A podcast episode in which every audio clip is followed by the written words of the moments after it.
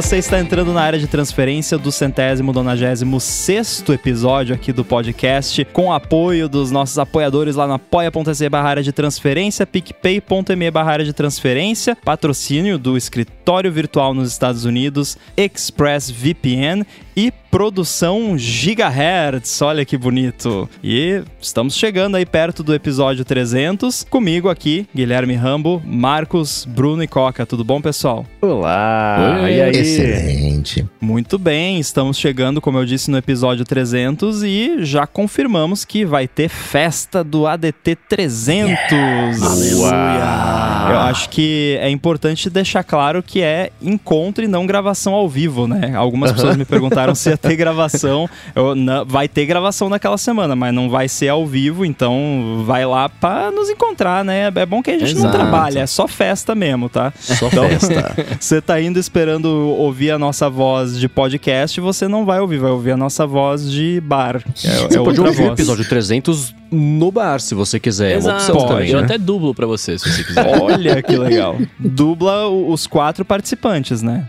Faça os quatro, não tem problema nenhum. Muito Eu fico só bem. fechando a boca ali.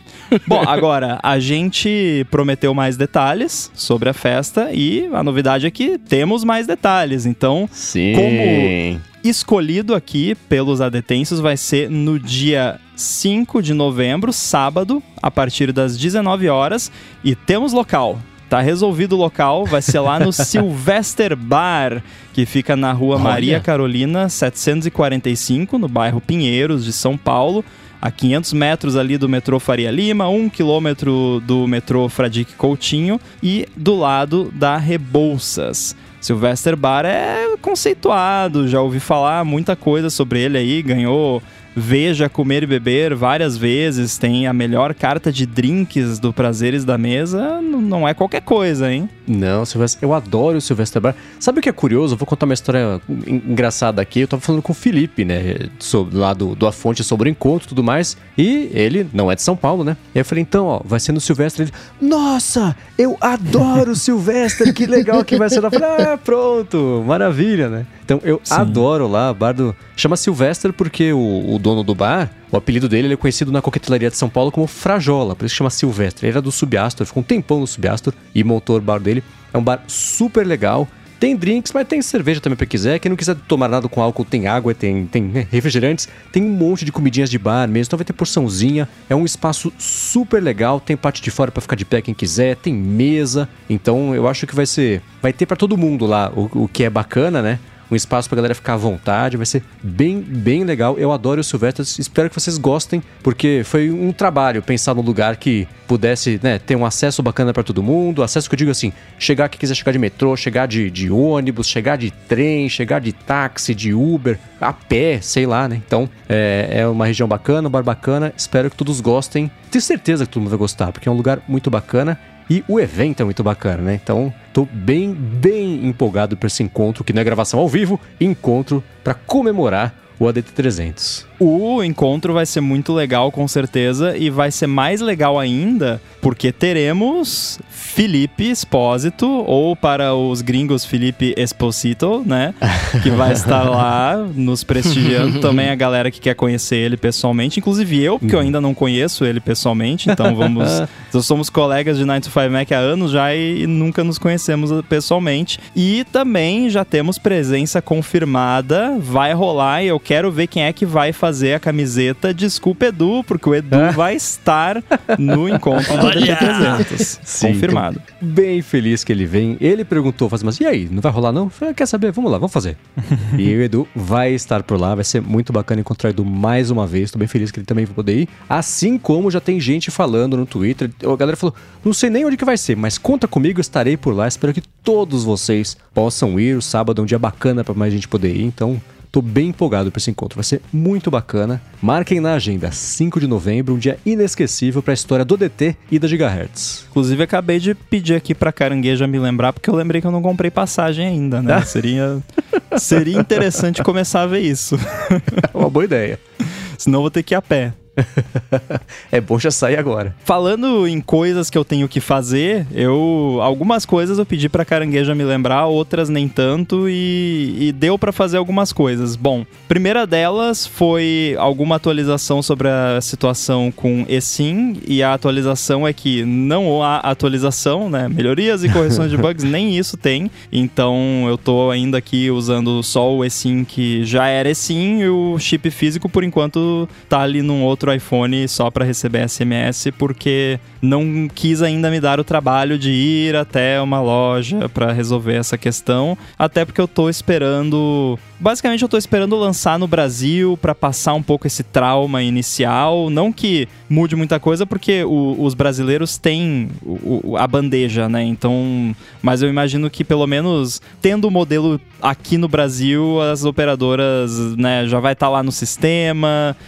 É melhor. Eu me sinto mais seguro esperando. Uhum. Não, não tem pressa nenhuma, eu já tenho. O importante é que eu tenho aqui dados móveis e precisar receber um SMS de autenticação, não deveria, mas tem coisa que usa, tem o outro iPhone ali. Muito bem. Agora, uma outra dúvida que a galera teve na semana passada, o Bruno quis saber, ou qual quer saber. Eu não ligo muito pra essa função, mas tô curioso também. Você testou o Action Mode?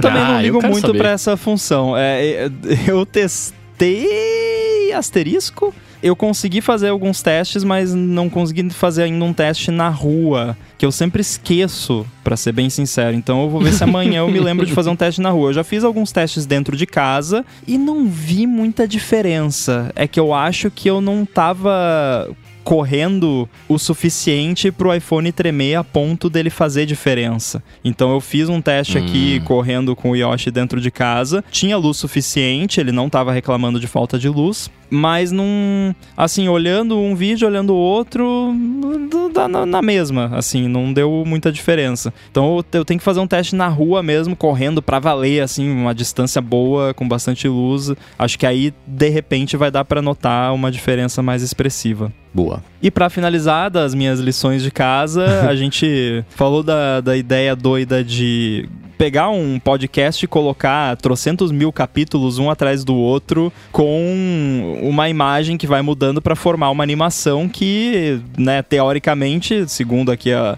a nossa teoria, apareceria até na tela always on lá do iPhone, que você pode botar lá o artwork grandão. E eu fiz alguns testes aqui e funciona. Olha que legal. Oh. eu não fiz o teste fazendo um arquivo de áudio com com, o artwork porque seria mais difícil. O que eu fiz foi o seguinte: eu criei um app que se passa por um player de áudio e quando você está reproduzindo algo, por exemplo, no Overcast ali, o Overcast é que fala pro iOS, ó, oh, coloca essa imagem de capa agora, agora coloca essa, agora coloca... e vai mudando. Então o que eu fiz foi um app que simula isso e aí ele vai gerando ali uma imagem de uma bolinha que vai mexendo de um lado para o outro, como se fosse um screensaver de DVD antigo. E funcionou, funciona. É, eu consegui atualizar ela sem estar tá no modo Always On, ele atualiza até mais do que uma vez por segundo. Então, não definitivamente não dá 120 FPS, nem 60, nem 30, acho que deve dar uns 5 FPS FPS no máximo, e com a tela always on é no máximo 1 FPS, né? No máximo uhum. um frame por segundo. Então, não sei, eu, talvez eu ainda mexa mais um pouco com esse experimento. Eu pensei talvez os controles ali de, de pause, de avançar e retroceder poderiam ser comandos de um joguinho, quem sabe, uh. para você jogar na, na, tela bloqueada. Então, se alguém tá ouvindo, inclusive, que tiver mais tempo que eu quiser fazer isso, fica à vontade. É uma ideia divertida. Você achou fazer isso mais fácil do que exportar um MP3 com capítulos e subir no Overcast, por exemplo? É porque eu sou programador, né? Então, tipo, eu já tenho o código, eu, te, eu já tinha o código de fazer ali aparecer a coisa no null plane do iOS e de mandar o artwork. Então, uhum. tudo que eu precisei fazer foi alterar esse código para fazer isso repetidamente e ir trocando a imagem. Se eu fosse fazer um arquivo MP3, eu ia ter que pegar e manualmente colocar sei lá quantas centenas de capítulos ia demorar muito mais. Aham, uhum. nossa, que loucura. É que eu penso, né? Eu sempre comparo comigo, né? Então, bom, se eu precisasse fazer um app, ia levar seis anos. Versus exportar um MP3 com capítulo que ia levar 15 minutos. é, a, a, gente pensou até em fazer alguma brincadeira com algum episódio aqui, mas eu achei melhor não, porque a gente não sabe como cada player vai reagir a isso. Então, melhor não arriscar estragar aí a, a experiência. E eu até, quem sabe, vai que rola um lance meio daqueles caracteres árabes lá que travam o iPhone. Nossa, imagina né? não. Melhor não arriscar, deixa quieto. É, melhor não. E um follow-up em tempo real sobre a festa do ADT 300. Eu tava aqui me perguntando, o Ramo falou, pô, a passagem, quando é que é o segundo turno? Mas o segundo turno é 30 de outubro, então tá liberado. Mesmo pessoas de outros estados que quiserem ir para São Paulo, tá liberado que não tem que votar no dia 6 no domingo. Boa. Como são as coisas, né? Se há o quê? 5, 6 anos tivesse começado o ADT uma semana antes, ou em alguma semana que não teve, tivesse rolado, ia estragar todo o nosso plano. Então era pra ser, hein? Eu acho que se fosse os adetenses são bem ligados, alguém já teria. Muitas pessoas provavelmente já teriam nos avisado, né? Ô, Provavelmente. semana aí tem, né? Então. ou seja, a gente não pensou nisso. Não, eu honestamente não passou pela minha cabeça essa possibilidade. Então que bom que demos sorte. Isso aí. Agora, uma coisa que pintou ao longo dessa semana, o Rambo fez aquele review super bacana, um review barra primeiras impressões, né, que ele estava tirando de, de, proveito ali do novo iPhone, e uns dias depois, a Joanna Stern publicou um vídeo super bacana falando sobre a detecção de acidentes do iPhone novo também e do Apple Watch. E é aquela coisa, a gente sempre fala, né? Jonas Stern sempre manda bem nos vídeos que ela faz ali de, de review ou para explicar alguma coisa lá pro Wall Street Journal. E ela contratou lá um carinha que é campeão não sei de onde, de Destruction Derby, e ficou lá, botou lá o carinha para bater um monte de carro. E ela identificou, não sei se foi para vocês, mas para mim foi surpreendente. Uma espécie, não é uma falha, não é um defeito, não é uma limitação, não sei como definir. Mas assim, se você tem dois carros, né? Um que está em movimento e outro que está parado. Eles colidem. O carro que está em movimento bate no carro que está parado. Ela não conseguiu fazer em nenhuma situação o carro que está parado disparar o alerta de acidente automotivo pro iPhone, pro Apple Watch, não rola. Eu acho que pro Apple Watch não testou, mas pro iPhone não rola. Ela falou, e aí, Apple? A Apple falou assim, ah, tá assim, né? Primeiro, a gente coloca lá os asteriscos de que não vai detectar todos os acidentes. É uma coisa que, assim, é bom ter para quando funciona, mas não dependa só disso. E a Apple explicou: ah, o que acontece é, por exemplo, você não tem. O iPhone não consegue saber que você está num carro porque não conectou no Bluetooth do carro, não está num movimento né, de, de velocidade, anda e para e coisa assim. Então, naquele momento específico, o iPhone não sabe que ele está dentro de um carro. Eles testaram até, por exemplo, com o carro cozidos fechados e bater lá e aí disparar o airbag do carro e mesmo assim não funcionou. Então, basicamente nesse momento parece que o alerta de acidente de carro só funciona para se você é basicamente o causador do acidente, porque é se o carro tá em movimento, que eu achei curioso e muitíssimo bem observado dela, né? Porque ela, a hora que ela colocou iPhones no carro que tá em movimento e no parado, eu falei, ah, meio, sei lá, overkill esse teste. Não, ela descobriu uma coisa super importante sobre essa funcionalidade. Para quem como eu não assistiu o vídeo, mas eu quero assistir também, é... essa batida do... do, que o carro estava parado, o carro que estava parado, o impacto foi ao ponto de, por exemplo, as pessoas se tivesse gente no carro, é, essas pessoas teriam ficado incapacitadas com a batida na sua Não. no seu ela... chute assim. Disparou o airbag. É, ela é suficiente para é. amassar o carro, disparar airbag, quebrar os vidros. É um acidente de carro. Assim, marcou os carros. Uhum. então, tanto o que bateu, o que bateu ele é reforçado, ele é feito para bater, né? Nessas, nessas, nessas coisas americanas, né? Mas o que sofreu o acidente é assim, é para quem tá vendo, é um acidente inequívoco. Né? E, e, ainda assim é, é, Enfim, né? Você tem um bom É que eu ponto, não sei pessoa... o quão comum também é esse tipo de acidente. Né? Não, não sou nenhum engenheiro de acidentes. então eu não sei o quão comum é o carro estar parado. Eu sei que acontece, tanto é que eu já estive em mais de um acidente dessa classe onde o meu carro estava parado, o carro onde eu estava, e veio um outro e bateu, né? Felizmente nenhum grave, nada demais, só amassadinho uhum. e tal. Mas acontece, né? Agora eu não sei o quão prevalente é e eu não sei o quão letal ou até mesmo o quanto que as pessoas costumam se ferir que estão no carro que está parado. E eu entendo as explicações da Apple, mas também não tem nenhum jeito assim, tipo, barulho de vidro quebrando, airbag, tantas Uhum. coisas que o iPhone consegue sentir. Só que aí você pensa, ah, será que eu tirando meu iPhone do bolso muito rápido e aí raspa na roupa e o microfone pega e a desacelera, sabe? Tem muito input que pode acidentalmente provocar isso e também eu acho que talvez eles não possam manter isso ativo o tempo todo porque deve gastar bateria. Então o, o iPhone precisa saber que você está num carro para ligar porque é outro acelerômetro. Não é que ah, o iPhone novo tem um acelerômetro melhor. Não, ele tem mais um acelerômetro além do que já tinha que é capaz de sentir forças G muito maiores. E isso é um chip lá que tem que ser ligado, precisa de energia, e aí o processo lá no sistema precisa ficar rodando. Então acho que talvez por isso também a, a explicação da Apple seja de não detectou que estava num carro, então nem ativou o recurso. É uma boa teoria, mas eu acho que o, o programador desse recurso só colocou atenção no desaceleração abrupta e não na aceleração abrupta também, né? Eu- eu acho que uma hora a Apple vai mais pra frente. Eu vai- acho que não. é, a- o seu comentário faz sentido, mas acho que não é tão simples, né? Porque eu acho que esse tipo de recurso deve ter uma disciplina muito maior no, no seu desenvolvimento lá dentro, porque não é brincadeira, né? É uma coisa que. Se pender demais para um outro lado, por exemplo, se, se for muito é, frouxo né, no, no algoritmo, pode dar muito falso positivo e aí pode Uhum. acabar prejudicando qualquer iniciativa dessas que a Apple queira fazer no futuro, né? Porque se a notícia for, ah, call centers do 911 estão sendo inundados de ligações por engano de iPhones, é o fim do mundo, que horror, né? É, que é coisa da Apple, né? Seria assim. Então, ah, uma pessoa morreu porque tentou ligar pro 911 e não ligou porque tinha um iPhone que tava ligando na mesma hora sem querer porque a pessoa deixou cair o iPhone na privada, sabe?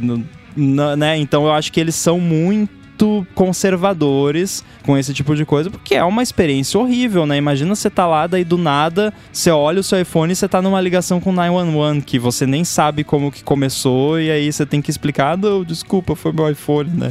É, eu, isso me faz lembrar de um, um tweet que eu vi uma vez de uma menina falando assim: né, esse é um podcast que, de, de família, então sem detalhes. Ela tava num momento que, que não dá pra você ter muito contato com muitas pessoas, tava ali e tal.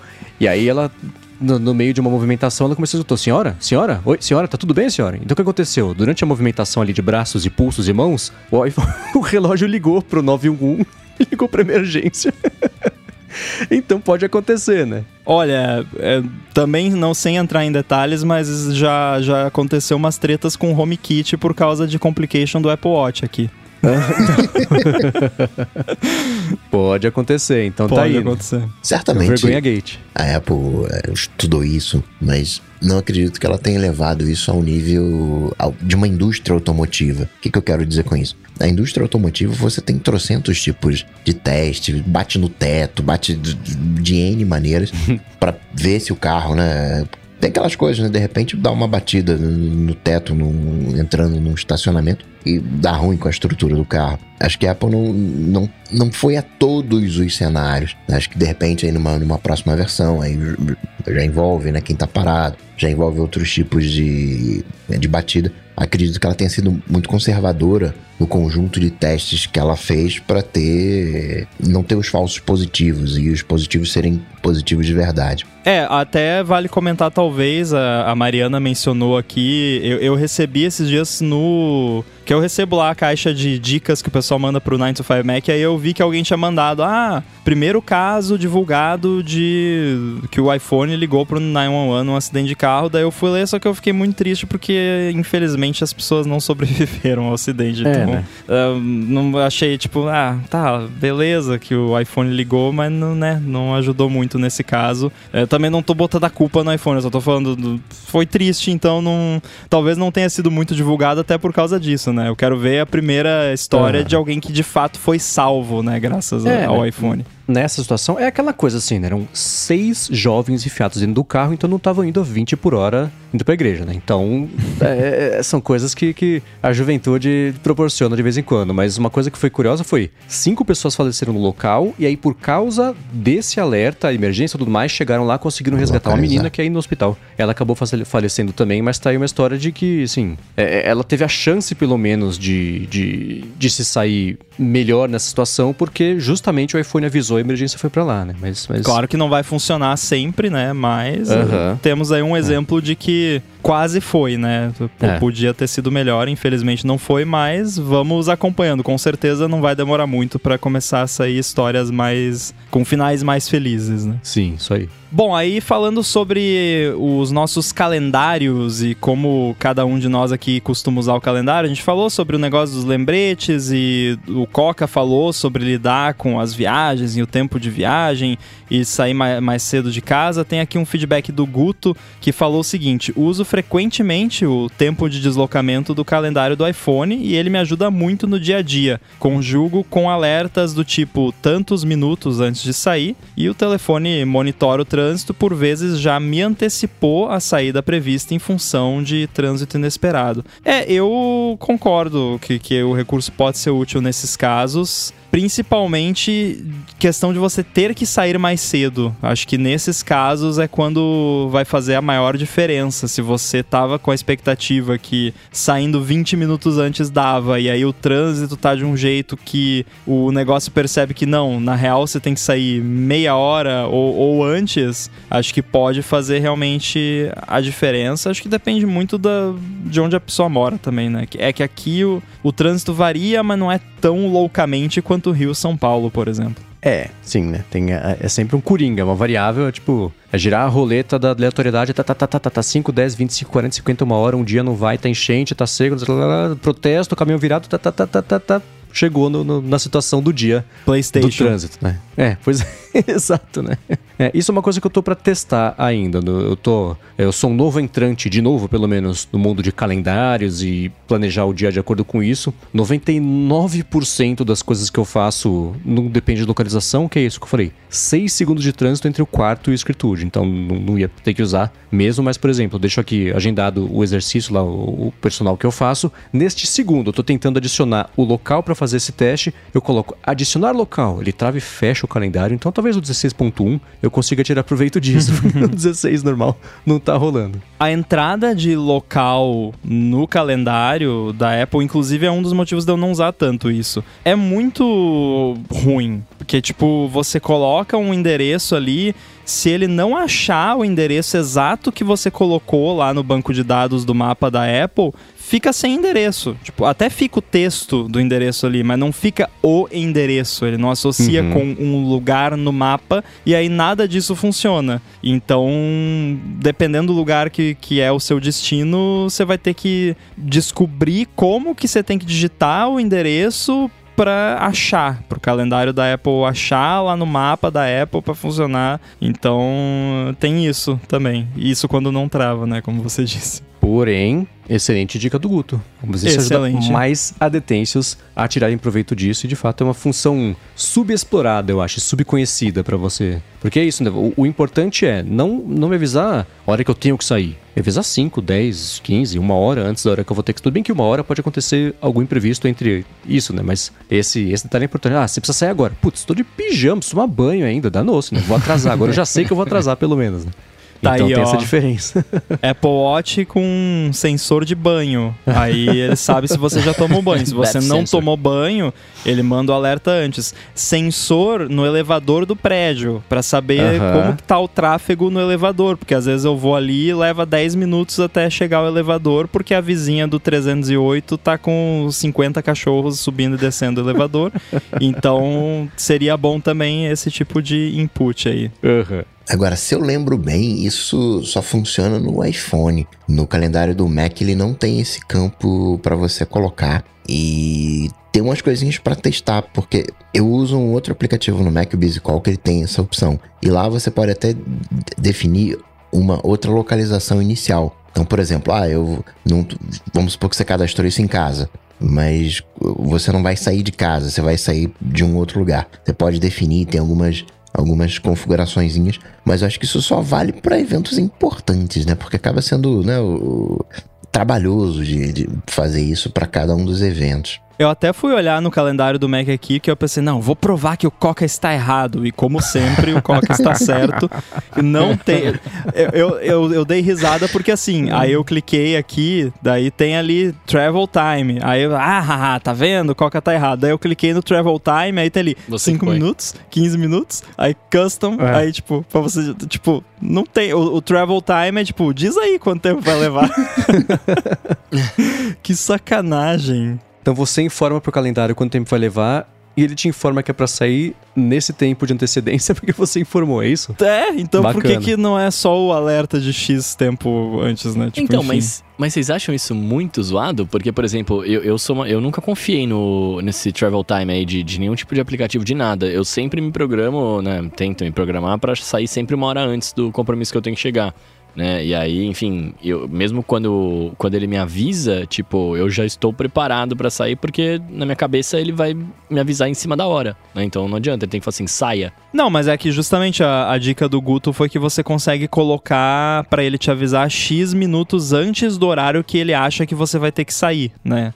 Então, aí você já tem esse adendo ali, mas é, é que nem você disse assim, para mim eu usaria isso se eu fosse uma pessoa que eu tô o tempo todo indo para lugares longe que eu não conheço. Porque os lugares mais longe que eu costumo ir são lugares que eu vou com uma certa frequência. Então eu já tenho uma Sim. ideia que, ah, na quinta-feira de manhã, entre tal hora e tal hora, vai levar uns 15 minutos, ou vai levar 20 minutos.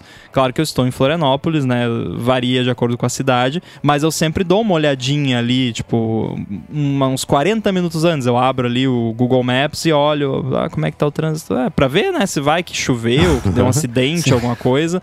Aí eu olho ali, ih, tá tudo vermelho, é melhor eu sair logo, senão eu vou me atrasar. Ou então, ah, tá normal. É... Ah, mas então por que que não coloca? Porque não vale a pena, tipo, é, é, é que nem o Coca falou, dá trabalho configurar essas coisas. Aí até o digitar o endereço lá para acertar o formato que ele quer para detectar que é o endereço mesmo, não vale a pena. Eu, eu sei que eu vou ter aquele compromisso, tá lá no calendário, não custa nada uma hora antes eu abrir o Google Maps e olhar, né? Se tiver um problema no. Né, você tá indo pro médico e a cidade travou. Tá todo mundo preso, né? O médico vai saber que você, né, que você atrasou não foi por maldade, foi porque o trânsito tá todo ali é, é, preso.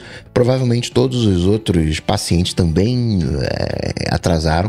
É mais aquela coisa de viagem, eu acho que é, é o único compromisso que né, você tem que estar tá lá, né? Que o, o, avião não vai te esperar, o médico espera, agora o avião não espera. Aí, nesses casos, o que eu faço é usar aquele recurso que tem tanto no, no mapa da Apple quanto no Google Maps, tem aquele recurso que é tipo, me avisa e, e o, o mais legal é assim, eu quero chegar tal hora você uhum. coloca. E aí ele fala: ah, você vai ter que sair tal hora, só que ele recomputa de acordo com o trânsito. Então eu uso esse recurso normalmente no Google Maps, que é melhor que o mapa da Apple. Então, mesmo assim, eu acabo não usando o recurso nativo do calendário, porque é uma coisa muito eventual, né? Tipo, uma, duas vezes por ano que eu vou precisar fazer isso. Então acaba não valendo a pena. Bom, ainda sobre o esquema de troca de chip físico para eSIM, temos aqui um relato do Renato Doná, e ele falou o seguinte: só é possível possível fazer de primeira em uma loja própria e de preferência grande. Na Claro, como necessita do cartão físico, lojas pequenas recebem poucos e guardam para ativações do pós-pago. Nas revendas, só querem vender, sempre vão inventar desculpa para não fazer, pois não ganham nada com isso. Na Vivo, eles precisam cadastrar o e-mail e serial number do aparelho no sistema para gerar o QR Code. Não precisa do cartão físico como na Claro, mas sempre é mais fácil conseguir em loja grande grande. Fiz pelo WhatsApp na Vivo Morumbi. Valeu, Renato, aí pelo feedback. Outro desbravador da ativação do eSIM foi o do Renzete, que saiu de um iPhone 12 brasileiro com chip físico e foi para o 14 Pro americano com eSIM. E ele falou o seguinte: o que eu tive que fazer? Ir presencialmente, semelhante ao que os Incas e Aztecas faziam, bom comentário, até uma loja da Claro. Informação importante: tem que ser uma loja oficial e não uma revenda. Isso eu já, já estava ciente. Segundo informações deles, esse processo é feito somente em lojas oficiais. Lá informei que queria fazer uma transição de chip físico para virtual, mantendo o mesmo número. Coletaram alguns dados, apresentei meu documento e paguei 10 reais por um QR Code. eu, é, é, engraçado como você consegue ler o desdém, né? Uhum. Porque ele poderia ter falado só paguei 10 reais. Não, ele falou paguei 10 reais por um QR Code. Muito bom, Du. E lá informei que queria fazer a transição, paguei os 10 reais. Depois foi só pistolar o QR Code na opção de configuração da rede celular do iOS e a após alguns segundos, o número estava migrado e o chip físico desativado. Achei um processo relativamente simples e rápido, não tive desconto de não tive desencontro de informações e resolvi tudo em um só lugar. A parte chata ter que ir presencialmente a uma loja, concordo plenamente, mas o relato do Du aqui alinha bem com o, a minha experiência, da, especificamente uhum. com a Claro, que é tem que ser numa loja e não é qualquer loja, tem que ser uma é, loja, entre aspas, oficial e você paga 10 reais por um QR Code, como ele disse. Porém, é, em contraponto ao que o Renato falou ali em cima do, do cartão físico, eu não teve essa treta com a Claro, não. Não teve cartão físico nenhum. Foi um QR Code na tela, digital. Então não sei se, essa, se esse requerimento é picuinha de alguma loja específica ou muda de estado para estado, aí eu já não sei. Ou de repente eles pegam o chip e nem te apresentam, né? Só pegam ali o número do chip para colocar no cadastro e fazer a, a alteração. Eu recebi por e-mail. Veio um, veio um e-mail com o, QR, QR Code. Eu, quando fiz pela Claro, na última vez achei engraçado que eu me senti num scanner 3D. Porque a pessoa veio com o celular para tirar uma foto do meu rosto. Aí ficou lá, sei lá, três passos. Aí ficou aproximando, aproximando. Quase ficou no meu nariz ali para tirar foto. Foi a coisa que mais me, me incomodou na história. Falei, caramba, né? É, que, sei lá, prova de vida, sei lá como é que chamam, né? Sei lá. Endoscopia ID, né? É, foi, fiquei, fiquei nervoso. Mas eu tô craque nisso, porque com, né, com a troca de device, os bancos agora estão tudo assim. Tudo eu tive que fazer endoscopia para conseguir autorizar tudo de novo e a foto do jornal do dia, né, aquela coisa toda. Tipo o, a customização auricular lá de, do som uhum. perfeito para você nos AirPods e tal, que me levou 82 tentativas até eu conseguir mirar o, o sensor pra minha orelha sem ver o que eu tô fazendo, porque senão não funciona, né? foi, foi, foi uma aventura. Eu tentei várias Só vezes. com AirPlay. Eu só Mas... consegui fazer fazendo o mirror do, do iPhone via AirPlay pro Mac pra ver o que eu tava fazendo. Eu pedi uhum. ajuda. Eu falei, eu tava Aí veio uma pessoa. Pros universitários? pedi ajuda pros universitários pra fazer o. Uh, nessas horas eu, eu, eu, busco evitar julgamentos e tento fazer sozinho ou não faço at all. É mais fácil. Ligar pro. Não tem aquele app que é pra pessoa que, que não enxerga pedir ajuda, né? Pra, uh, verdade, pessoas. Né? Podia ter um app que você liga pras pessoas, ó, oh, me ajuda a fazer o setup do, do Orelha ID aqui, né? É, né? Tinha, tem o Be My Eyes, eu não sei se tem algum brasileiro que faça isso, mas o, o gringo tem o Be My Eyes. Uhum. Aí coloca o iPhone em split view pra colocar aplicativo né, lado a lado.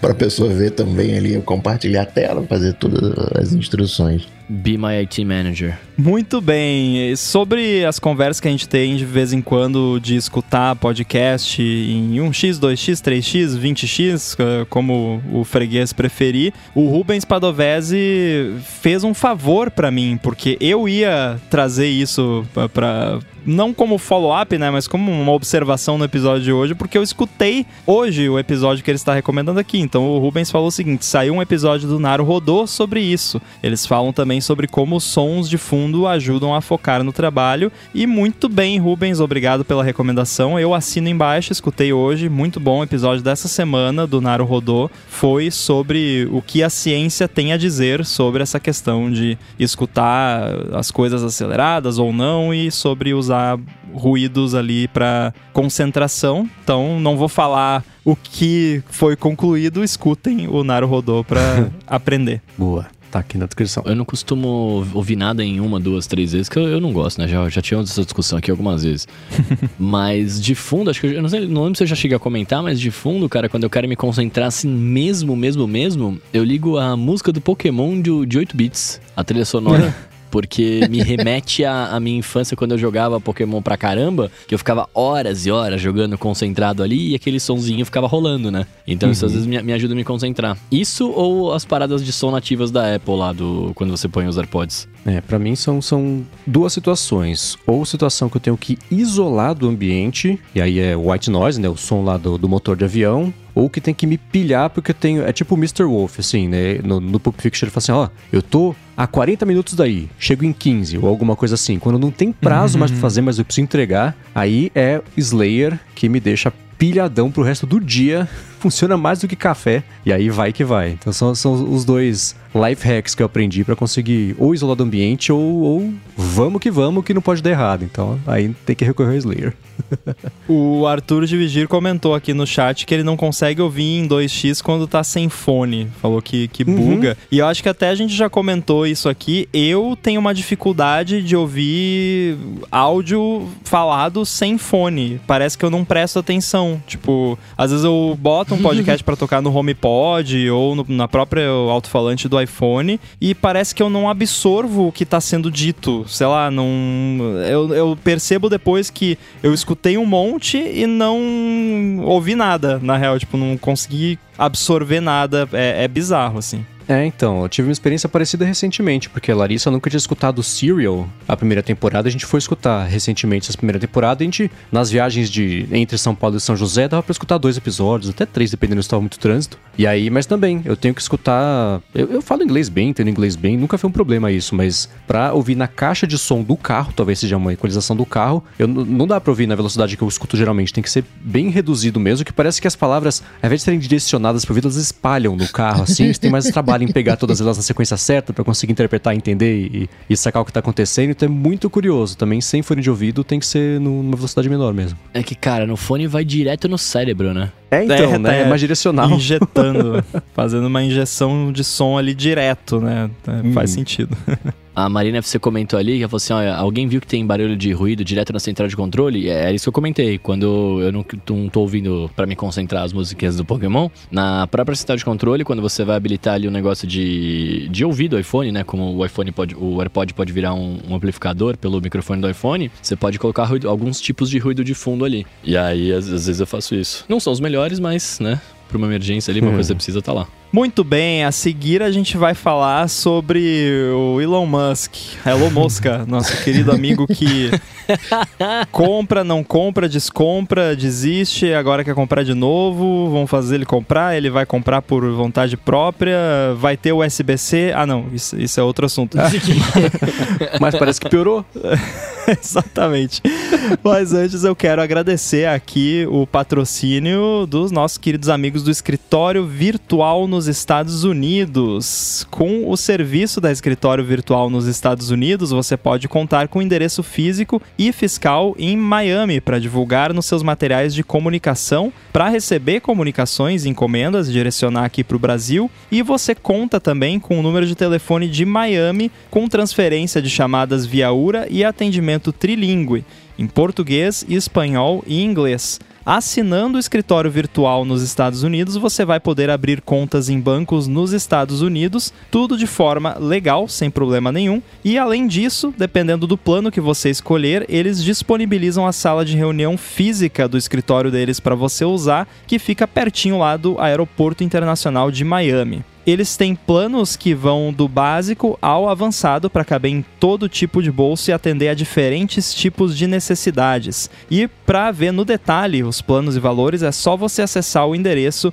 escritório virtual nos eua.com que também vai estar aí nas notas do episódio. Lá você também pode tirar as suas dúvidas pelo formulário de contato, por e-mail e até por WhatsApp. Então entra lá, escritório virtual nos eua.com.br e dá o primeiro passo para começar a expansão internacional da sua empresa. Muito obrigado ao escritório virtual nos Estados Unidos pelo patrocínio do ADT e pelo apoio a toda a Gigahertz. Valeu! Valeu. Obrigado. Muito bem. Mendes, resume aí você que é o residente de assuntos financeiros, mercadológicos. E amante E- do Twitter. É, não mais, né? Vendeu tudo. É, ai, não, nem me lembra disso. Vamos pular essa parte. É, vamos lá. Elon Musk confirmou nessa semana que ele voltou atrás no fato de ter voltado atrás e disse que ele vai sim comprar o Twitter por 44 bilhões de dólares, 54 dólares e 20 cents por ação, depois de todo esse caos que ele gerou. É, a recapitulação, em, vou tentar fazer em 30 segundos. Comecinho de abril, ele falou que tinha comprado acho que 9% das ações disponíveis no Twitter. E aí, ele ia entrar no painel da empresa. Aí ele entrou num dia, dia seguinte ele saiu. E falou, não, não quero o painel, eu quero comprar a empresa. Aí o Twitter tentou combater isso, o Musk ficou ameaçando de fazer uma oferta direta para os acionistas, o Twitter aceitou a oferta dele de comprar, deu uma semana o Musk falou: Ah, quer saber? Não quero mais comprar. O Twitter falou: Vai comprar, sim, senhor. Processou Elon Musk, e aí agora tá desde. Tá, tá, faz uns três meses esse papo do processo que tá se aproximando. A cada tentativa que o Musk fez de tentar controlar a situação, ele ficou pior ainda, né? E aí, é, eu acho que a gente nem chegou a comentar sobre isso aqui, porque a cada semana tinha uma coisa que parecia muito grande, mas no fim das contas era meio irrelevante, e aí foi acumulando pra gente falar no episódio de hoje, né? O, o, Musk enviou a carta, o Twitter processou o Musk, e o documento em que o Twitter se defende da, da, da, dessa desistência do Musk, fala pro tribunal, ele tem que ser sim obrigado a comprar a empresa, é, é, é bizarro como é um festival, é uma aula magna de como não negociar você na posição do Elon Musk, né? O Twitter fala assim: ele abriu mão de qualquer tipo de que eles chamam de due diligence, né? De você pedir mais informações, assim. Ele tava com tanta pressa para fechar o negócio e, e, forçar a mão do Twitter e controlar a situação e falar, eu dobrei vocês, vou comprar, que ele abriu mão de qualquer tipo de receber informação. Ele falou assim: estou satisfeito com tudo o que eu sei, não quero saber mais nada, eu quero comprar. E aí ele percebeu que tinha feito um péssimo negócio, porque justo duas semanas depois o mercado começou a despencar e a Tesla perdeu, perdeu sei lá, 20% de valor de mercado, que ela começou o caos todo de recessão e tudo mais. Ele desistiu, tentou sair do negócio, o Twitter processou, e no processo é muito engraçado, eles falam assim o tempo inteiro, o cara aceitou comprar como tava, e pior, ele tá quebrando a empresa, ele tá tweetando, falando bobagem, para reduzir ainda mais o valor, né, para ele tentar negociar algum tipo de desconto que não vai ter, porque ele falou que vai comprar por isso, tem que comprar por isso. Ficou esse caos todo. Na semana passada, é, como parte desse processo, saiu um documento que tornou públicas as mensagens que o Musk trocou com os, um monte de investidores do Vale do Silício durante esse período de negociação.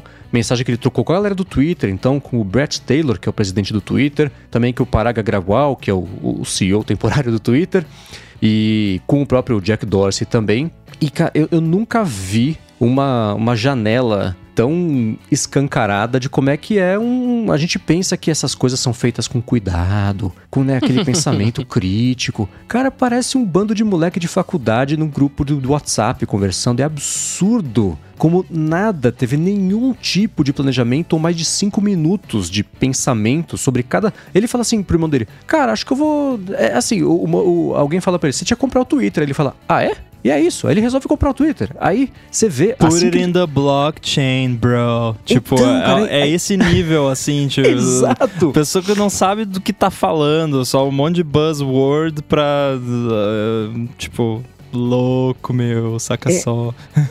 Aí tem, ele começa a conversar com o irmão dele, que é o Kimball Musk lá, e aí ele, cara, tô pensando em fazer isso aqui, não sei o que lá do blockchain, as pessoas pagariam Doge pra fazer isso e tal. Dia seguinte ele muda de ideia, e aí é muito engraçado ver na, na troca de textos assim, tem aquele Jason Kellner, que é um dos, dos investidores lá do Vale do Silício. Cara, é- é- lendo os textos, os 812 textos que ele mandou pro Musk no intervalo de 15 minutos e depois ao longo de vários dias, ele parece um daqueles cachorrinhos chatos que ficam latindo e pulando na sua perna sem criando tensão quando você entra numa sala. O Yoshi. É, então. Aí, cara, cara, eu tive uma ideia. Acho que tem que ser assim. Acho que tem que ser do outro lado. E não sei o que lá. Eu, Ó, você Eu quer dinheiro? uma Posso te dar bolinha. dinheiro? Não sei o que lá. É isso. Aí ele fala assim. Aí uma hora o Musk fala, cara, sossega. Tá, assim, o que você tá fazendo privadamente, que é tipo, esse cara, sem pedir pro Musk, saiu passando o chapéu em todo o Vale do Silício, querendo pegar investimento. E o Musk falou, velho, para com isso, que o SEC vai bater na minha porta, tá pegando mal pra mim esse negócio, né? Aí o cara fala assim, não, tudo bem, você tem a minha espada. Que espada, cara? Onde essa galera acha que vive é muito bizarro e tudo troca de mensagem. Tudo bem que lendo mensagens, assim, se a gente voltar, a gente que troca mensagem normal, se voltar no histórico, as mensagens parecem meio cretinas, você não tá no contexto do momento, né? fica tudo reduzido a você interpretar, assim, não é uma comunicação, comunicação rápida e tudo mais. Você vê assim, sei lá, o Larry Ellison, que era, acho que é o fundador da, da- da Oracle. Cara, de quanto você precisa? Um bilhão? O Musk fala assim, dois. O cara fala, tá bom. Fala, Nossa senhora, é tudo isso que Queria, né? precisa? Outra, outra vida, né? É, e aí você tem. E todo. Você vê essa galera toda que publicamente critica aquela coisa toda, assim, né? Liberdade de expressão, que a gente já comentou 600 vezes aqui. E aí vindo pra ele e falando: Não, você é o salvador, você é incrível, você é o máximo. É aquilo que a gente já sabia, né? Que eu falo dos psicofantas que ficam ali, né? é, é, em cima de uma figura pública, só puxando o saco pra tentar. É tipo o tubarão, aqueles peixinhos que ficam em torno do tubarão pegar os restos da comida que o tubarão pega. É, é bem isso, assim, né? Então, é- essa troca de mensagens vale a pena ler pra quem tem esse, esse interesse, a curiosidade de ver como é que funciona o bastidor do Vale do Silício, que não é absolutamente nada diferente. É até mais raso do que discussões de podcast de tecnologia, porque as pessoas concordam muito rápido e jogam um monte de dinheiro achando que vai resolver o problema, né? Então, e aí o, o- o resumo depois disso tudo foi o quê? Depois que o Musk percebeu que a cada pedaço. Ele falou pro, pro tribunal assim: ó, eu quero trazer mais 40 pessoas pra deporem no processo. A juíza falava: cara, não, escolhe uma. E, e ele, né, ele tá acostumado sempre a estar por cima de negociações de situações. E uma coisa que foi muito, muito curiosa. Tem duas coisas que, que dessa história toda de textos que mostram muito sobre, eu acho, o, o Musk como um todo. A primeira é o único cara, o único cara que falou pro Musk, cara, aqui não, pra cima da gente não. Você vai para de fazer isso tá fazendo, está estragando o negócio. Foi justamente o Paraga Graval. Da primeira vez que ele falou isso, o Musk falou assim: Isso é uma perda de tempo, tô fora do painel. Da primeira vez que ele foi contrariado em cinco minutos, ele desistiu da coisa toda, porque o Paraga Graval falou: Cara, não, não, não vai ser assim, não vai ser do jeito que você quer. Você assina um contrato, vai ter que ser do jeito que tá escrito. O Musk desistiu da coisa toda. E a outra foi. É, é- acho que a mensagem que é, é simbólica, emblemática de, de tudo que circunda esse cara é assim: nossa, eu vou fazer isso e as pessoas vão me amar. Eu falo, nossa, né? Que, Meu que, Deus. Que, que, que, é meio triste, né? Não, não sei, mas é porque eu já tenho um preconceito enorme contra ele, então já tudo que eu vejo é sob esse espectro, mas eu não sei quais outros espectros daria pra ver esse tipo de, de situação, né? Mas aí, depois que saíram esses textos, e ele ficou muito mal na fita por causa disso, né? Muitas críticas ao longo dessa última semana, do jeito que não teve nenhum pensamento estratégico sobre nada do que ele anunciou, e os planos que ele, que ele tem, coisa super rasa também, que em três minutos você vê que não vai dar certo. Se não, sabe o que? O Twitter teria feito já, ou tentou fazer e viu que não ia dar certo, porque o Twitter não é um bando de seis bros do Vale do Silício que falam sobre criptomoedas. é uma plataforma muito, muito, muito maior do que isso. E aí ele, ao longo da última semana, saiu no Times agora à noite. Ele tentou, ele vinha negociando com o Twitter para comprar o Twitter por 30% a menos do que o Twitter tinha aceitado o Musk fazer o lance. O Twitter falou não. Aí ele, tá bom, vai. 10% de desconto? O Twitter falou não. Ele, tá bom, vai. Eu compro pelo valor cheio. Então, da forma que está hoje o acordo, ele vai comprar o Twitter pelo valor cheio. O Twitter valorizou 20% aí desde que ele. Mais? É, 20%. Desde que ele anunciou isso aí, acho que foi na terça-feira, ou talvez na segunda-feira. O tempo é um grande, uma grande maçaroca de, de sequência de, de fatos. A Tesla desvalorizou já 15% nessa semana, tem isso também, né? E em meio a isso tudo, o processo segue em curso, porque apesar do Musk ter falado isso, o Twitter ter dito assim: a declaração foi: recebemos a comunicação de intenção do Musk sobre a compra. É tudo o que vamos falar sobre essa situação. Mas o processo continua em curso porque eles não chegaram até agora a um acordo sobre como é que essa compra vai acontecer. E a juíza do caso falou: cara, pra mim não chegou nada. O Musk não falou pra acabar com o processo, o Twitter não falou pra acabar com o processo, então tá marcado aqui a deposição do Musk pra acontecer daqui a uma semana ou coisa assim. Então, por onde vocês querem começar? Não, é, é engraçado esse lance dos 30%, 10%, porque a gente tá falando de comprar o Twitter e ele negociando como se estivesse na xepa, né? Tipo, É. não, tá meio murchinho esse tomate, né? Tipo, cara, sendo que ele já aceitou, tipo, tá- assinado, né? É tipo você. Quem, se alguém já comprou um, um imóvel, alguma coisa mais cara assim, já, você, antes de você comprar, você assina um contrato é, basicamente se comprometendo, ó, eu vou Exato. comprar por tal valor. Antes de você dar qualquer dinheiro, qualquer coisa, tá aqui, ó, eu vou comprar por este valor. Depois que você assinou esse contrato, não tem volta. tipo, não, não, não acabou. É, então, quer dizer, até tem, mas aí tem, né? Tipo, ah, vai ter que pagar 30%, enfim, tem multas e, e penalties, né? Que, que era o caso aqui. E, e se eu não me engano, ele não tinha essa grana, né? Tinha uma, um, um, rolo que ele ia penhorar a ação. Um rolo. Fazer, era um é tipo a, raspar o fundo do, do, do colchão para conseguir levantar a grana. Sim, ele deu como garantia para os bancos investidores muito dinheiro em ações da Tesla. E foi por isso que os acionistas da Tesla se hum. desesperaram. Porque se o negócio for para vinagre, ele vai ter que vender um monte de ação da Tesla. O que vai acontecer com as ações? Óbvio, vão cair, né? Va vaporizar. Então, assim, na pior das hipóteses, ele não compra o Twitter, ele vai à falência e quebra a Tesla junto, né? Tudo porque ele tava bêbado um dia, sei lá, chapado, e falou, oh, preciso comprar esse negócio, né? E só. Why not both? E aí você vê a, a, treta, né? Porque uma coisa é uma coisa é de fato, você três, quatro brothers trocando ideia, ter umas ideias de doidão e, e, fazer uma besteira, né? Só que no caso do cara, a besteira custa 44 bilhões, né? Tipo assim, uhum. é, é, uma, é uma besteira gigantesca. Eu não li, eu não li a carta inteira, ela é gigantesca ali, né? Eu, eu, eu vi só o, um, um, pedaço dela, até porque eu fiquei com um pouco de preguiça de ficar vendo o, o, cachorrinho lá banando o rabo pra ele. Mas é exatamente o que o, que o Mendes falou, cara. É, é, é o Musk falando e o malandro lá em cima dele, enchendo o saco, sabe assim? Você fala, velho, essa galera tá decidindo, tipo assim, é esse nível de pessoa que tá decidindo o futuro da tecnologia das pessoas, né? É, é, é, é muito bizarro parar para pensar que você tem gente com muita grana e pouca responsabilidade e isso influencia na vida da galera, né? É, é, é, difícil isso. Eu acho que esse é o caso do Elon Musk e do Twitter. Acho que isso não representa a maneira como é, os investidores fazem negócios. Tem uma galera que, que investe. Peraí, vamos fazer as contas aí. Tá faturando quanto?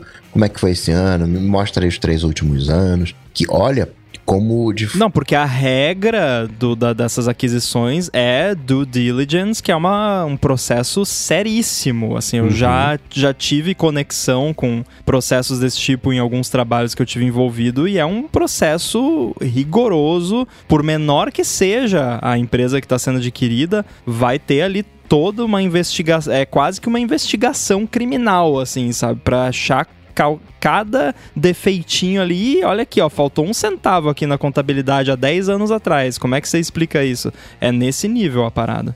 Então eu não vejo isso como regra. É, me dá um pouco a entender isso que o Mendes falou, de o, o cara acordou e falou, vou comprar esse negócio, né? É, é, não sei se exatamente porque as pessoas vão me amar, mas aquela coisa de eu gostei desse negócio aqui, vou comprar.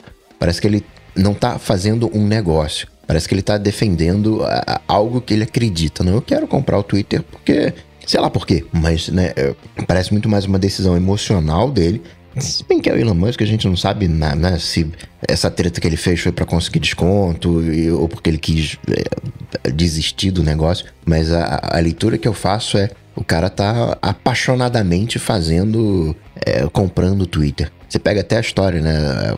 Quando vai fazer a, a, a SpaceX, que ele faz as continhas. Tudo bem que né, tem muita alegoria, tem muita na, na, história, mas ele faz umas continhas. Não, cara, eu consigo aplicar aqui a metodologia do Vale do Silício, eu consigo fazer aqui esse, essa abordagem de startup, eu consigo fazer algo mais bacana do que as demais empresas.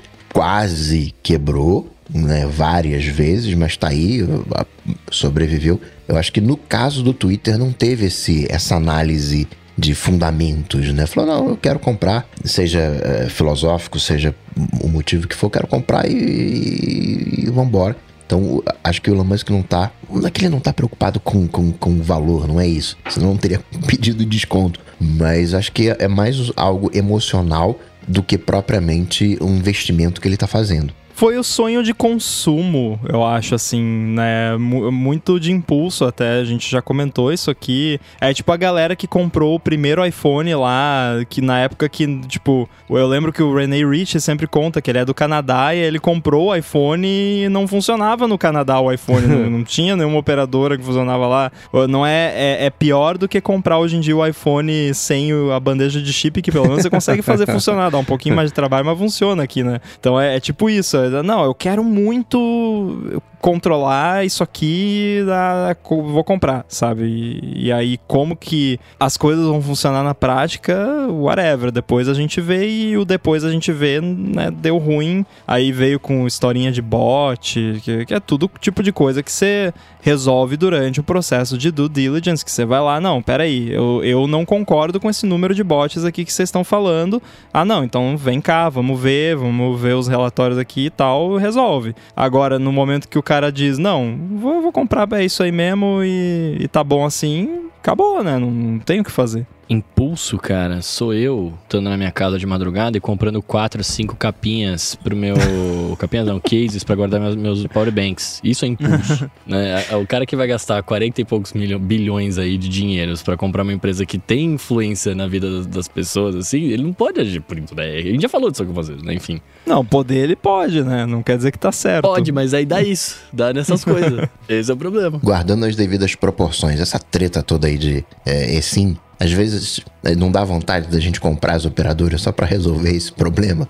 Acho que foi esse o, É, foi o Elon Musk. Eu mesmo, semana passada, mandei uma DM pro senhor Claro lá, ó, vamos negociar aí. É, Agora, essas, isso tudo aconteceu no mesmo dia. Essa, isso tudo não, né? Essa nova decisão do Musk fazer a compra, ele vinha negociando, falei, né? Tentou 30% nas últimas semanas, 10% não rolou. Só que no dia que ele anunciou que ele, de novo, né? Vai e volta, vai comprar, foi o dia em que a juíza desse caso do Twitter contra o Musk permitiu que o- o- os- as mensagens de texto do Musk sejam passe por uma perícia para procurar por comunicações citando aquele hacker lá que foi o whistleblower da segurança do Twitter e tudo mais, porque a desconfiança é o quê? É que isso saiu agora porque o Musk de algum jeito mexeu os pauzinhos dele para que esse esse delator viesse a público falar sobre como o Twitter é um queijo suíço de segurança para derrubar ainda mais o valor do Twitter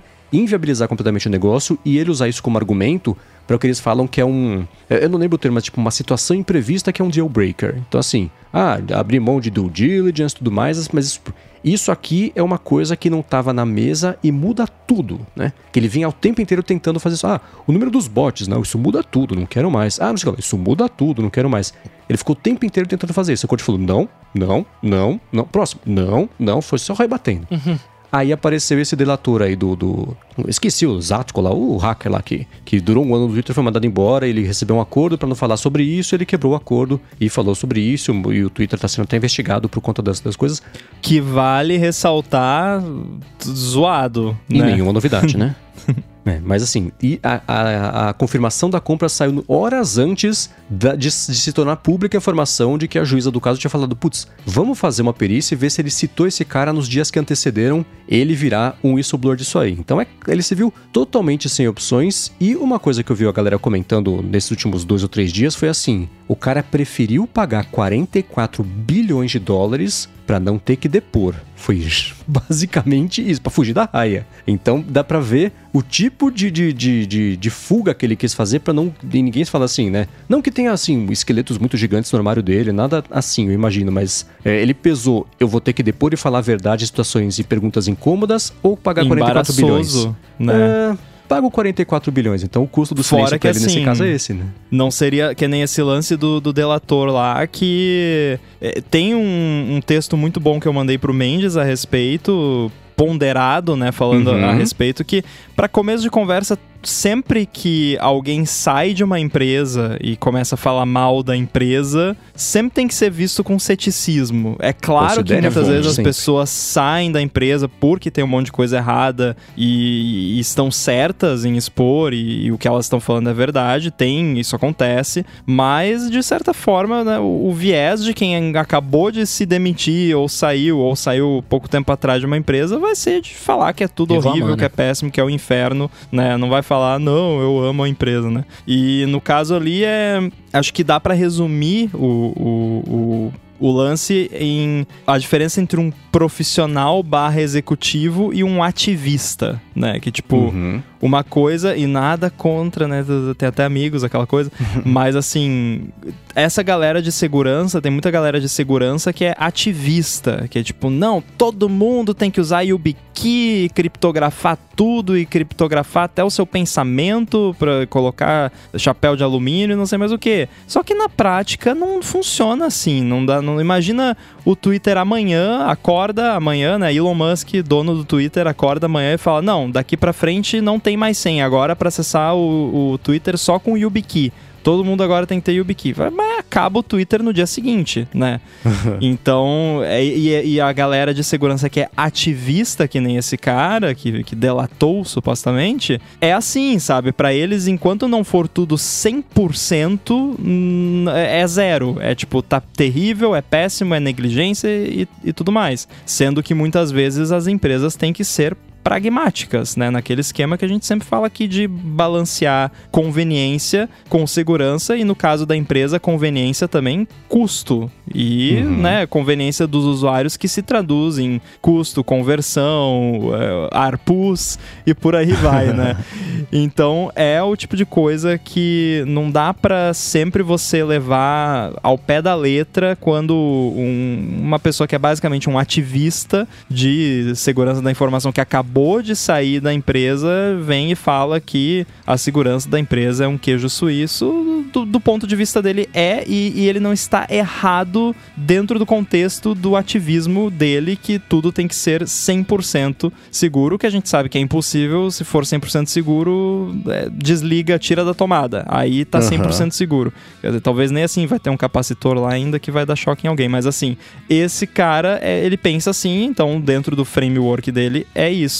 Agora, ele ficar com receio de repor, né? De repor não, de depor o Musk a ponto de 44 bilhões, é, tem coisa ali, né? Tipo, no mínimo muito embaraçosa, porque não é só questão de depor, né? Tem o lance lá, ah, vai pegar e-mail, vai pegar mensagem, e aí vai que aparece lá, ô fulaninho aí, ativista de segurança, quem sabe você faz aí um... Fala que o Twitter isso, isso e aquilo, e eu te dou aqui X milhões em trocas, né? Não tô apenas especulando, não estou falando que foi o que aconteceu, mas vai que, né? Seria bom pra matar a curiosidade, né? Vale lembrar que o Elon Musk Ah, sim. tem dois anos, né? Falou lá da Bolívia, ah, a gente dá golpe em quem quiser. Verdade, mentira. Ele falou, né, só pra é, causar um efeito, pra ninguém encher a paciência dele, ou, ou verdade, na questão do golpe. Né, ele teve aqui no Brasil, o cara é ocupado. Né? Por, por, que, por que que ele veio aqui pro Brasil? É, eu, eu vou, vou lá, vou conversar Pois com o é. governo brasileiro. Tô aqui um dia, né? Minha agenda tá vazia esse dia aqui. Deixa eu ver aqui ó, o tempo de viagem até o Brasil. eu vou lá. Não, ele tinha um interesse. Qual o interesse? Ele não veio aqui pra receber prêmio. né? Ele veio aqui fazer o. Ele tinha um interesse. Que interesse é, não sei. Eu ficaria curioso pra ver essas, essas mensagens, assim, né? Pra ver os, os meandros, né? Pra conhecer o. Pra mim, o Elon Musk é muito misterioso. Não no sentido positivo, mas misterioso que não dá pra saber o que, que o- esse cara pensa, né? E É. um processo assim mostraria um pouco mais do, do- dos meandros da cabeça dele. Os Illuminati. É, essa- essas mensagens elas são um pouco disso, né? Porque elas mostram e elas matam a curiosidade de um jeito. É tipo descobrir como é que uma mágica é feita, que é sempre decepcionante. Ou como a salsicha é feita, né? E você não Exato. quer comer mais. Eu acho que é mais apropriada essa comparação, porque você olha as mensagens e fala, cara, assim, não, não tem estudo, não tem planejamento, não tem nada, tem achismo, tem um monte de gente apinhando em cima dele falando que ele é o Messias, Jesus Cristo reencarnado e que vai resolver. Ele é a solução para a humanidade. O cara passou a vida inteira escutando isso, ele acredita nisso, é claro. E aí Claro, você vê óbvio. essas decisões todas construídas em cima de um monte de nada, né? E aí, e detalhe, estamos gravando isso na madrugada, pra- são uma da manhã, de quarta para quinta-feira. O episódio vai sair umas duas da tarde na sexta. Até lá, tudo pode acontecer, inclusive nada, que é o que eu sempre falo sobre essas Até coisas porque assim. tem Então, uma quinta-feira no meio do caminho, né? Exato. Amanhã, quinta-feira, né? Tava marcado por Elon Musk fazer a primeira deposição dele nesse processo. Ele já tinha falado que ele não ia. O Twitter falou: "É, é, tudo bem, ele não vai. A gente tá negociando ainda. E tá marcado para esse processo de verdade acontecer no dia 17 de outubro. Tudo vai mudar, ele dificilmente vai acontecer o processo. É bem possível E inclusive vi a Kara Swisher falando assim: é possível acabar a semana com o Musk já sendo dono do Twitter. Aí eu digo, ou ter Sim. desistido de novo, não dá pra saber, é absolutamente imprevisível e todo mundo acha isso lindo. Eu acho péssimo, né? Porque acaba Eu também. com. E aí a galera tá comentando aqui no chat. Imagina a galera que trabalha no Twitter.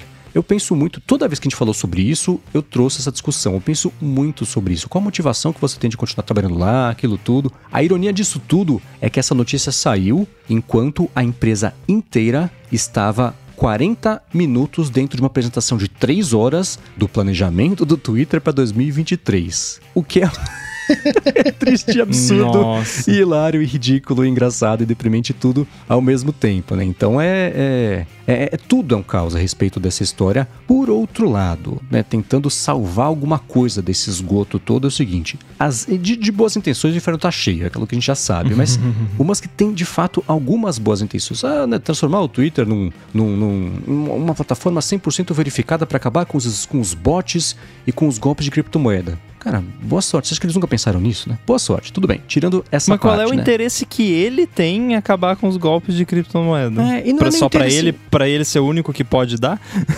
Pois é, né? Aliás, eu ia. Eu ia o, o Rambo soltou agora uma, uma, uma hipótese aí. Eu vou soltar uma hipótese que eu tenho certeza que a gente vai descobrir daqui uma semana, daqui um mês, daqui um ano. Tenho certeza absoluta que ele veio comprando ações do Twitter nas últimas semanas. Ele valorizou 20%, deve ter vendido tudo para que essa compra fique mais barata para ele, para ele ter dinheiro mais em caixa para fazer isso. Tenho Sim. certeza absoluta que ele Nossa. comprou e vendeu ação. Não tenho a menor. Que ele já fez isso 600 vezes em outubro, né? Estamos só no dia 6, enqu- então é, é- não tenho a menor dúvida. Por outro lado, a parte boa, né?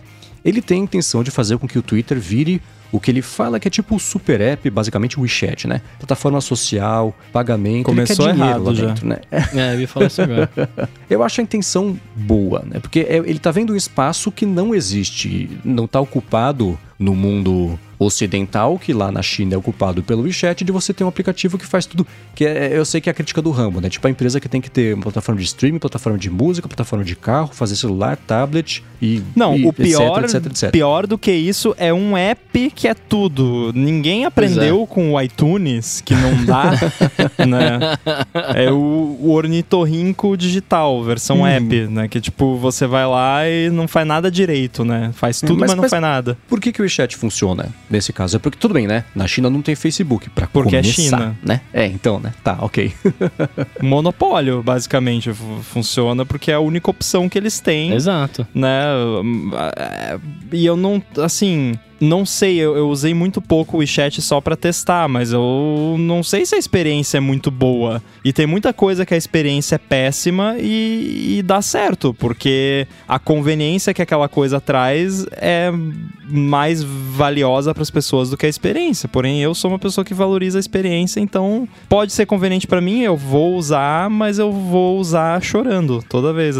É como eu uso o Rap, por exemplo. Adoro o serviço do Rap, mas a experiência é péssima. É, ele falou que ele vai fazer um aplicativo que é o X. E aí ele tem lá, ele falou, a compra do. Aquelas, aqueles números que ele tira do sovaco, né? Ah, a compra desse app vai apresentar, acelerar em de 3 a 5 anos a criação do aplicativo X. Ah, tá, ok, né? E o que isso significa, nem ele sabe. Com certeza, agora tendo lido todos os textos, né? Então. É, mas a intenção dessa de fazer, de fazer do Twitter alguma coisa mais valiosa e que atinja o potencial que ele de fato tem, é, é o que a gente comentou lá no começo, no primeiro dia que saiu a notícia de que o Musk ia comprar o Twitter que a gente falou, cara, isso pode ser uma coisa boa, né? Com, com a síndrome de Estocolmo de sequestro de informações e de, de, de, sei lá, confiança que a gente deposita no Musk de vez em quando e não perdeu por quê. Mas aí deu tudo errado, é óbvio, estamos falando sobre isso agora. Mas ainda assim, a intenção, eu acho ela bacana, tem potencial. Eu só não acho que, que ele é a pessoa certa pra fazer isso, porque.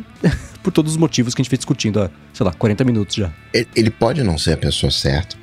Não gostaria que ele fosse essa pessoa. Mas é que nem Americanas, né? Americanas, acho que foi 2021. Comprou um site de avaliação de livro. E aí agora né, tá chapuletando esses reviews na compra de. eh, na venda de livros. E estima que vai ter um aumento de 40%, 50% na, na venda de livros com base nisso. O Twitter tem um número grande de usuários. O Elon Musk comprando, tá comprando eh, esses usuários. E aí, na de posse Uhum. desses usuários, pode fazer, entre aspas, qualquer coisa. Pode fazer esse super app.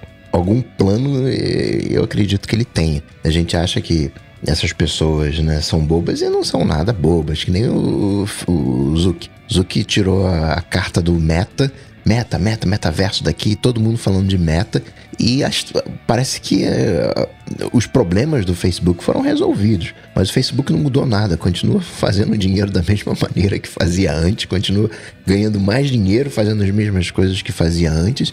E a gente tá só falando em meta, né? Parece que né, o Facebook virou um santinho. Então, queria saber os planos reais do, do Elon Musk a intenção dele real. Acho que a gente já abordou isso aqui, mas é, é que você falou de achar que, que as pessoas são bobas e tal, mas é que tem uma diferença entre achar que é bobo e, e, e ser um maluco. Porque, tipo, o Zuckerberg não é, na minha visão, nem bobo, nem maluco. Ele é simplesmente um sociopata. É, e é isso. O que é uhum. irônico porque ele tem a rede social. Mas assim. eu não vejo ele como uma criatura instável sabe? Co como o, nosso querido Mosca. Porque é, é completamente pirado. Tipo, não, não encaixa uma coisa na outra, sabe? Tanto é esse lance de do nada, vou comprar. Comprou e, ou não comprou, e depois comprou de novo e não comprou de novo, sabe? Essa instabilidade eu não vejo em, em outros do mercado aí, por mais que a gente critique, né, por, por outras questões, mas não tem esse aspecto maluco, digamos assim. É. Muito bem, a seguir nós vamos responder aqui algumas perguntas do Alô ADT, mas antes eu quero agradecer os nossos amigos da ExpressVPN que está patrocinando esse episódio do ADT. A ExpressVPN oferece duas grandes vantagens que são uma conexão segura para você navegar e a possibilidade de você usar a internet como se você estivesse em qualquer país do mundo. A privacidade todo mundo já sabe. Quando você se conecta, especialmente num Wi-Fi público, não é nada impossível impossível nem muito difícil de alguém se enfiar ali no meio da conexão e colocar os seus dados trafegados em risco. Com a ExpressVPN você protege a sua conexão e você passa a usar o seu dispositivo, seja computador, seja celular, tablet ou até TV, com tudo criptografado, como se você estivesse numa espécie de modo anônimo permanente. Isso quer dizer que ninguém consegue rastrear a sua atividade nem olhar para os dados trafegados. Já a parte de você poder se conectar como se você estivesse em qualquer lugar do mundo é ótima porque você pode acessar o catálogo da Netflix como se você estivesse nos Estados Unidos, por exemplo, que é diferente do catálogo que ela disponibiliza aqui no Brasil. E a mesma coisa vale para outros serviços de streaming, não só de vídeo, como de música também. E a opção ao contrário, se você estiver fora do país e quiser acessar um vídeo do YouTube, por exemplo, que só está liberado no Brasil, com a ExpressVPN você vai lá na lista de um dos 100 países que ela oferece, seleciona Brasil, ativa e dá para ver o seu vídeo. Inclusive você está usando o truque, né, Mendes, de usar ExpressVPN para assistir conteúdo de fora, não tá? Tô usando, tô matando as saudades de The West Wing, dos personagens que são muito. Essa série é muito boa. E aí eu tinha assistido há algum tempinho e resolvi assistir de novo. Não tem no catálogo da HBO Max aqui no Brasil, mas tem nos Estados Unidos, então tô usando a ExpressVPN justamente para conseguir assistir. É, a gente tem o desconto, tô usando o próprio desconto do podcast, tô assinando do jeito que todo mundo aqui tá assinando e ainda assim é ridículo, tô pagando mais pela VPN do que pelo HBO para conseguir assistir a única série que eu quero ver lá. mas ainda assim tá funcionando. Muito bem. E tá funcionando, deve estar tá fazendo streaming rapidinho, né? Que a sim, galera sim. às vezes reclama que VPN é lenta, mas com o ExpressVPN você também não precisa se preocupar com isso, porque a conexão é rápida, sem atraso, estável, confiável e segura também. É, e uma coisa interessante é que daria. Você tem. Eu estou fazendo como? Eu estou ativando a VPN no meu iPhone e fazendo AirPlay para Apple TV para conseguir ver na televisão. Um jeito que daria para fazer é configurar, conectar a VPN direto no roteador, porque é a conexão da casa inteira eu conseguiria configurar para colocar só Estados Unidos ou só botão, sei lá, de qualquer país que eu quisesse, direto pelo roteador, então a partir de, de dispositivos isolados. Mas como eu estou fazendo é isso, eu conecto a VPN no iPhone, acesso o HBO Max pelo iPhone, do Play e pelo AirPlay eu jogo lá para a TV para conseguir assistir. E normal, velocidade normal de, de, de nem lembro que eu tô no, na VPN. Depois de 3 segundos que eu ativei e comecei a assistir. Olha, se esse setup funciona, eu acho que qualquer setup vai funcionar bem com o ExpressVPN. Então, pra você fazer que nem o Mendes aí, conseguir acessar talvez aquela série que você tem saudade, que não tem nos streamings do Brasil, acessa lá expressvpn.com/adt e com esse link, assim como o Mendes, você vai ganhar 3 meses grátis na assinatura do plano anual. Você tem 30 dias para testar também e ainda por cima, acessando por meio desse link, você ajuda aqui o ADT e toda a Gigahertz. Então acessa lá expressvpn.com/dt, o link também está aí nas notas do episódio. Garante os seus três meses de graça na assinatura do plano anual e começa a navegar pela internet de forma segura sem ninguém bisbilhotando o que você faz. Muito obrigado ExpressVPN pelo patrocínio do ADT e pelo apoio a toda a Gigahertz. E por me deixar matar a saudade da galera de The West Wing. Com certeza.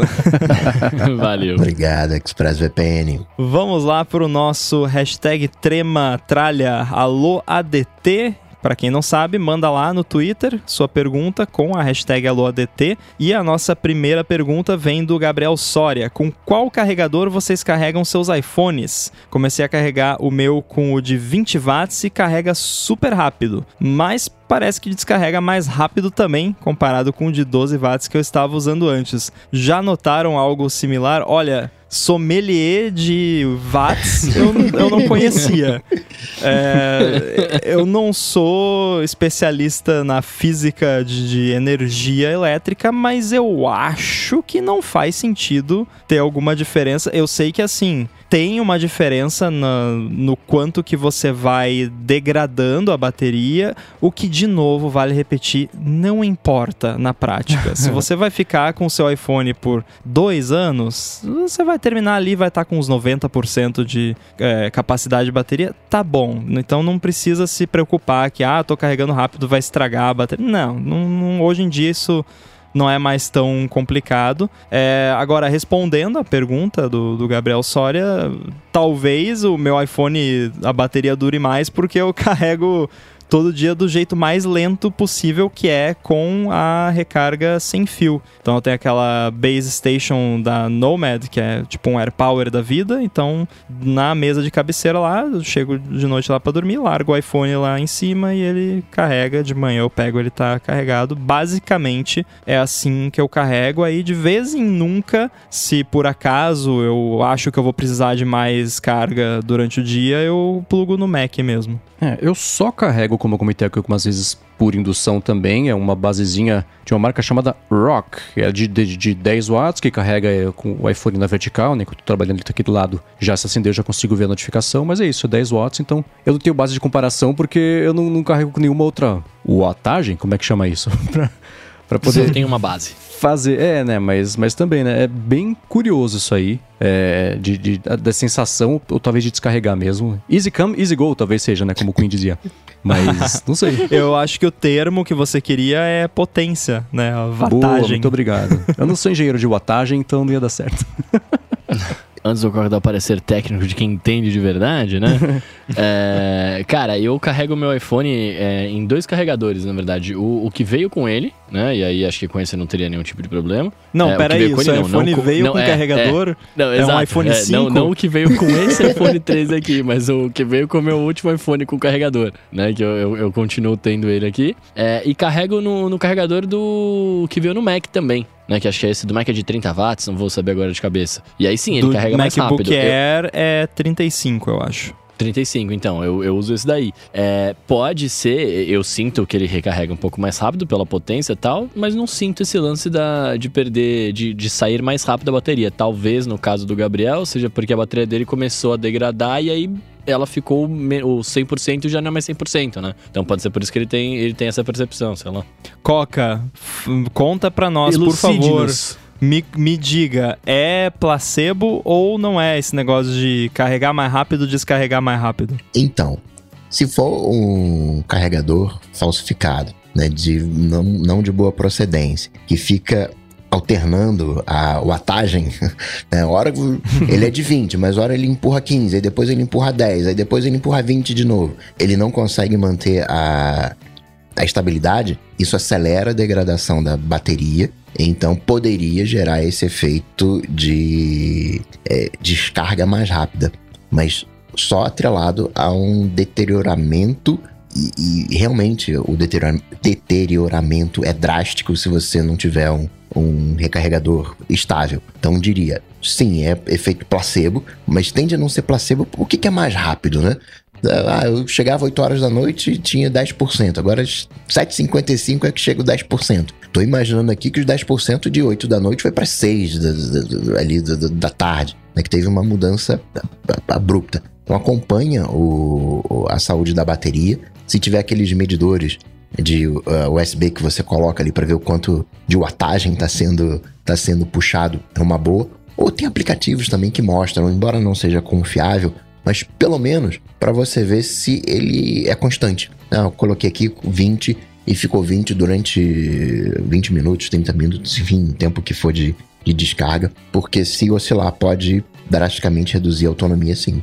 Você sabe se ainda tá tão crítico hoje em dia, porque as baterias hoje em dia são fly-by-wire também, né? Que tipo, tá... antigamente era basicamente você plugava o carregador ali, o fiozinho saía de dentro do carregador e ia pra célula da bateria. E tinha no máximo ali um fusívelzinho, uma coisa para proteger. Ah, hoje em dia é tudo inteligente, né? Tem todo um circuito que vai distribuir a corrente entre as células e ver, ih, essa célula aqui tá mais lenta, vamos trocar para cá e tal. Tem todo um esquema inteligente para manter a bateria. Você sabe se. É, é, claro que não usem carregador né, vagabundo, porque uhum. não vale o risco. Agora, eu imagino que talvez até esteja um pouco menos crítico hoje em dia, porque tem esse lance que o Coca falou: você liga lá num carregador qualquer, aí ele. Ah, 20, aí daqui a pouco cai para 18, aí cai para 10, aí sobe para 21, e, né? Fica subindo e descendo a, a vatagem, como né, o termo que inventamos aqui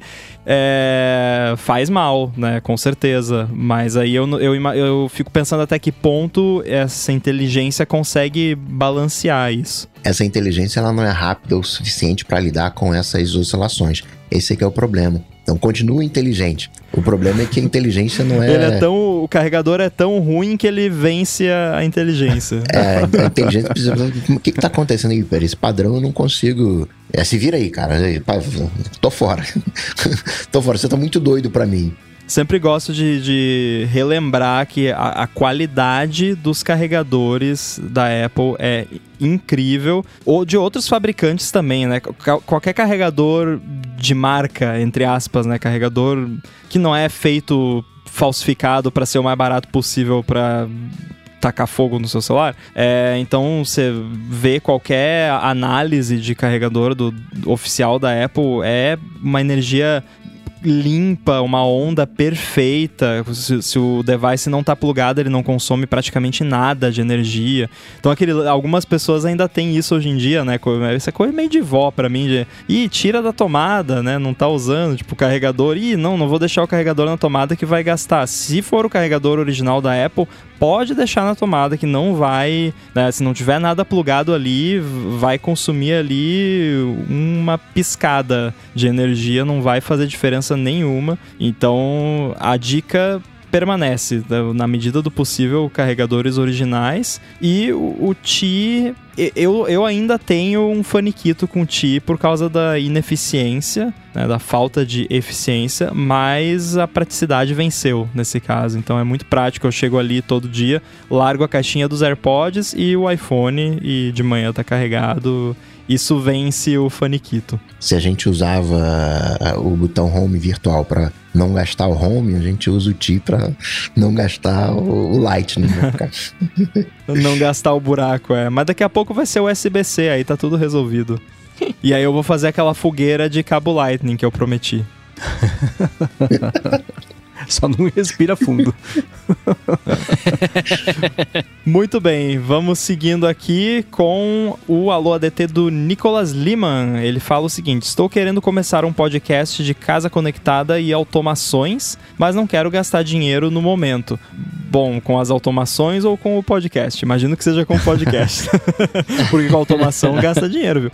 É, tô brincando. Vocês acham que o microfone do iPad Air novo segura a barra? Ou melhor já comprar um Snowball da Blue? Detalhe, minha ideia é fazer tudo no iPad também. Olha, os microfones dos devices da Apple são muito bons. É, eu já gravei, já teve situação que eu gravei, tipo, entrevista com o microfone do iPhone e tal, e ficou perfeitamente usável. Agora, se você quer que as pessoas escutem o podcast, eu diria pega qualquer microfone, assim, minimamente decente. Eu imagino, eu nunca usei o Blue, eu não, eu não sei nem qual é a faixa de preço dele, mas eu diria que vale a pena pegar qualquer que seja o microfone, porque é, eu falo por experiência própria, assim, quando eu vou escutar um podcast novo, se eu vou ouvir ali o primeiro episódio do podcast que eu vou ouvir e já é, já é aquele áudio de microfone built-in, assim, é, já meio que desanima. É, o Blue,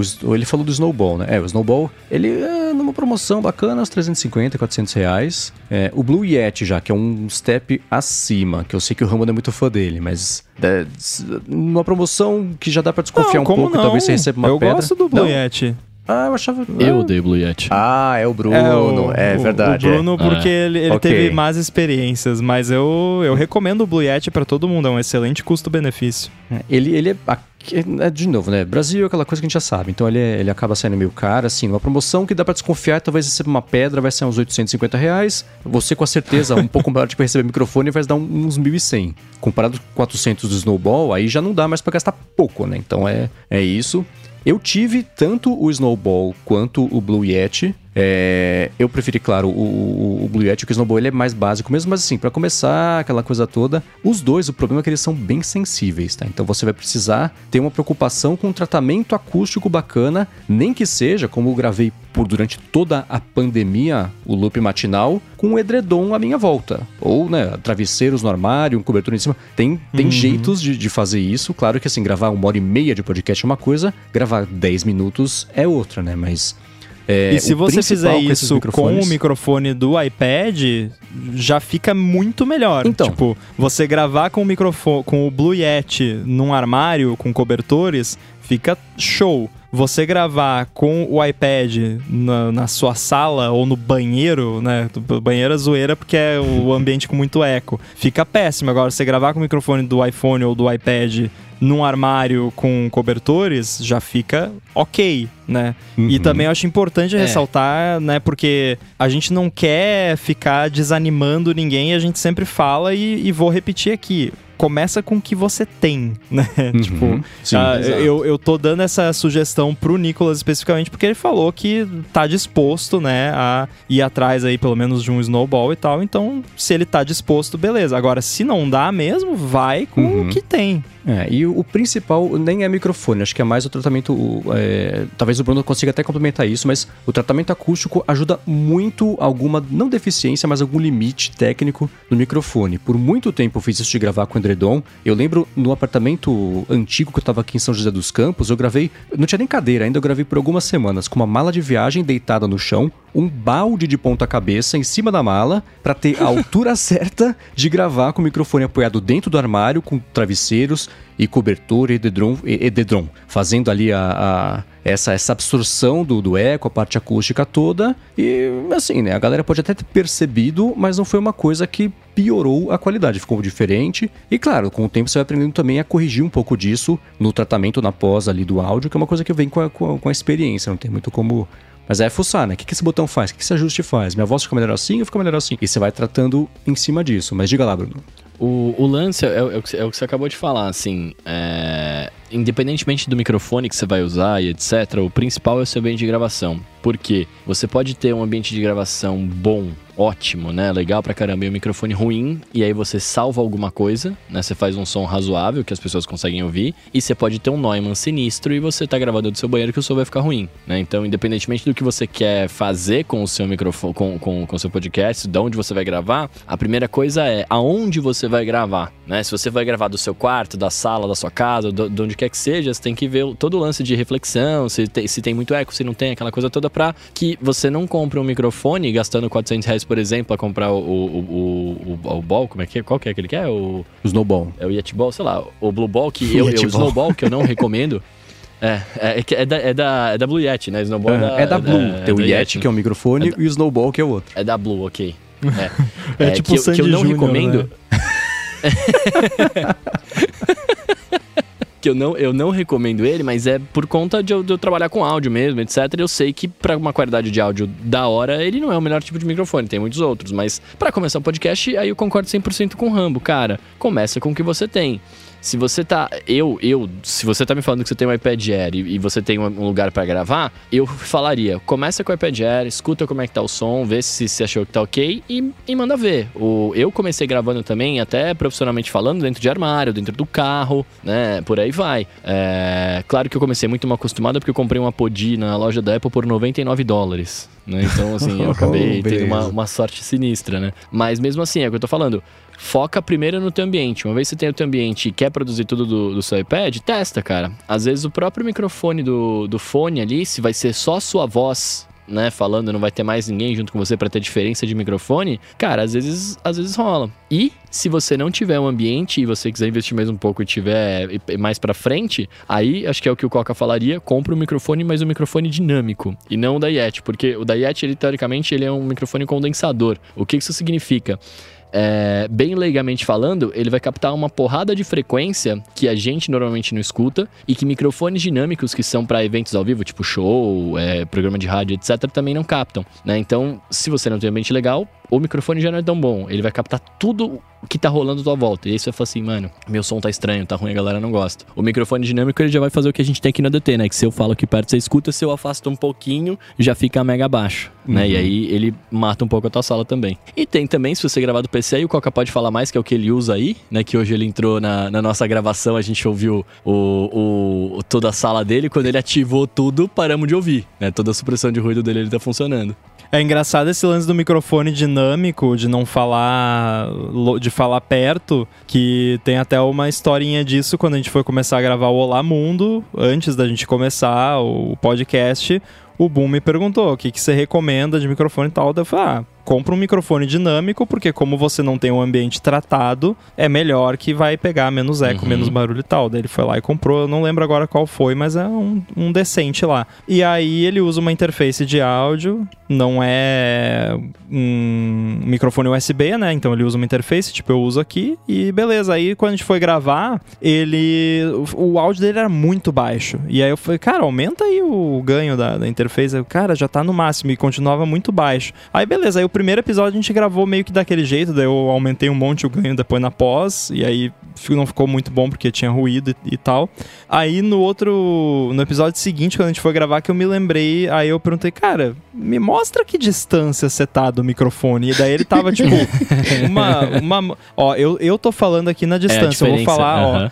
Ele tava falando nessa, olha a diferença, sabe? Faz uma diferença absurda. É completamente diferente. E aí Sim. eu falei pra ele, e aí, caraca, eu não sabia que tinha que falar tão perto do microfone, né? Porque realmente o microfone dinâmico você tem que falar bem perto mesmo. Uhum. Eu tava ouvindo vocês falando, tirando é, essa dica do Rambo de começa com o que tem. Eu me senti assim na troca de mensagens do Elon Musk, assim, né? Com altos planos. e vocês não falaram da melhor opção, na minha opinião, que é o fone de ouvido do iPhone. Quer começar? Verdade. Comentei, eu falei. Coloca o fone de ouvido do, do iPhone, faz o. Coloca ele bem próximo da boca, grava uns 10 episódios, apresenta pros amigos. Amigo adora dar, é, criticar. Então fala, cara, eu iniciei aqui um novo projeto, o que, que você acha?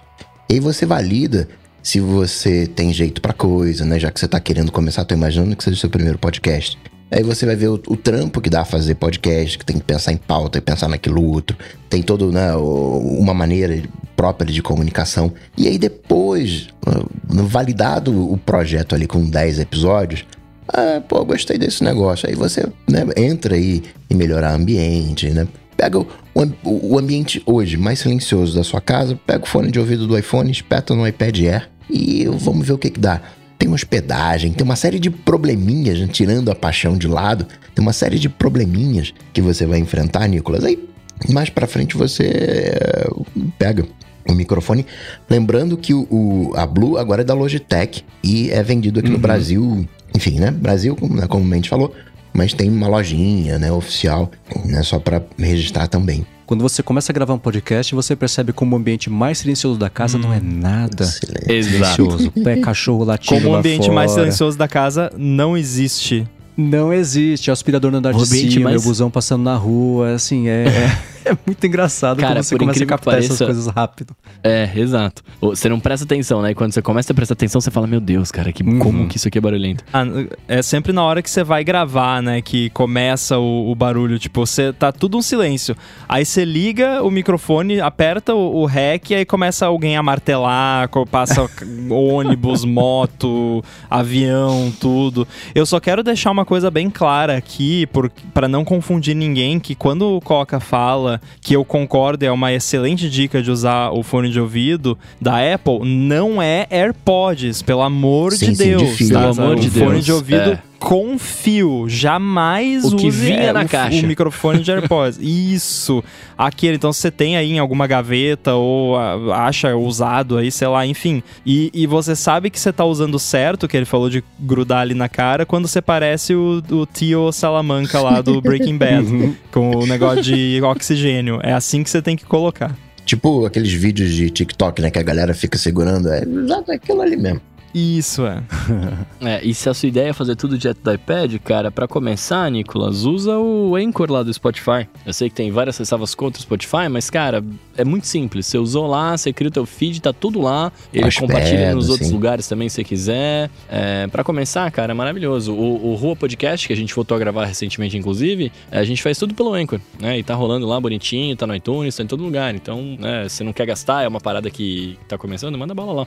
Que, aliás, oportunidade que a Apple nunca teve, tirou proveito, né? Me admira que a Apple nunca criou uma forma end-to-end, né, de você publicar um, um podcast pela, pelas ferramentas dela, né, porque ela, tipo, ela tem não só a faca e o queijo, ela tem, tipo, o restaurante inteiro na mão e, e não fez nem um omelete, né, é, tipo, tem o, o GarageBand que funciona, serve pra gravar podcast, já gravei, editei podcast no GarageBand, funciona muito bem, tem o podcast lá, né, Apple Podcast, Podcast Connect, mas não tem assim um negócio que você vai lá, grava, edita, publica, pronto, tipo o Anchor, né? É, motivo deve ter, né? Não é como se ela nunca tivesse pensado em fazer isso. Ela não deve querer ter nada a ver com hospedagem, de, de conteúdo, aquela coisa toda que. Os riscos que isso carrega. Ela já era dona do mercado antes de todo mundo entrar, né? Mas ainda assim. é- é, então acho que,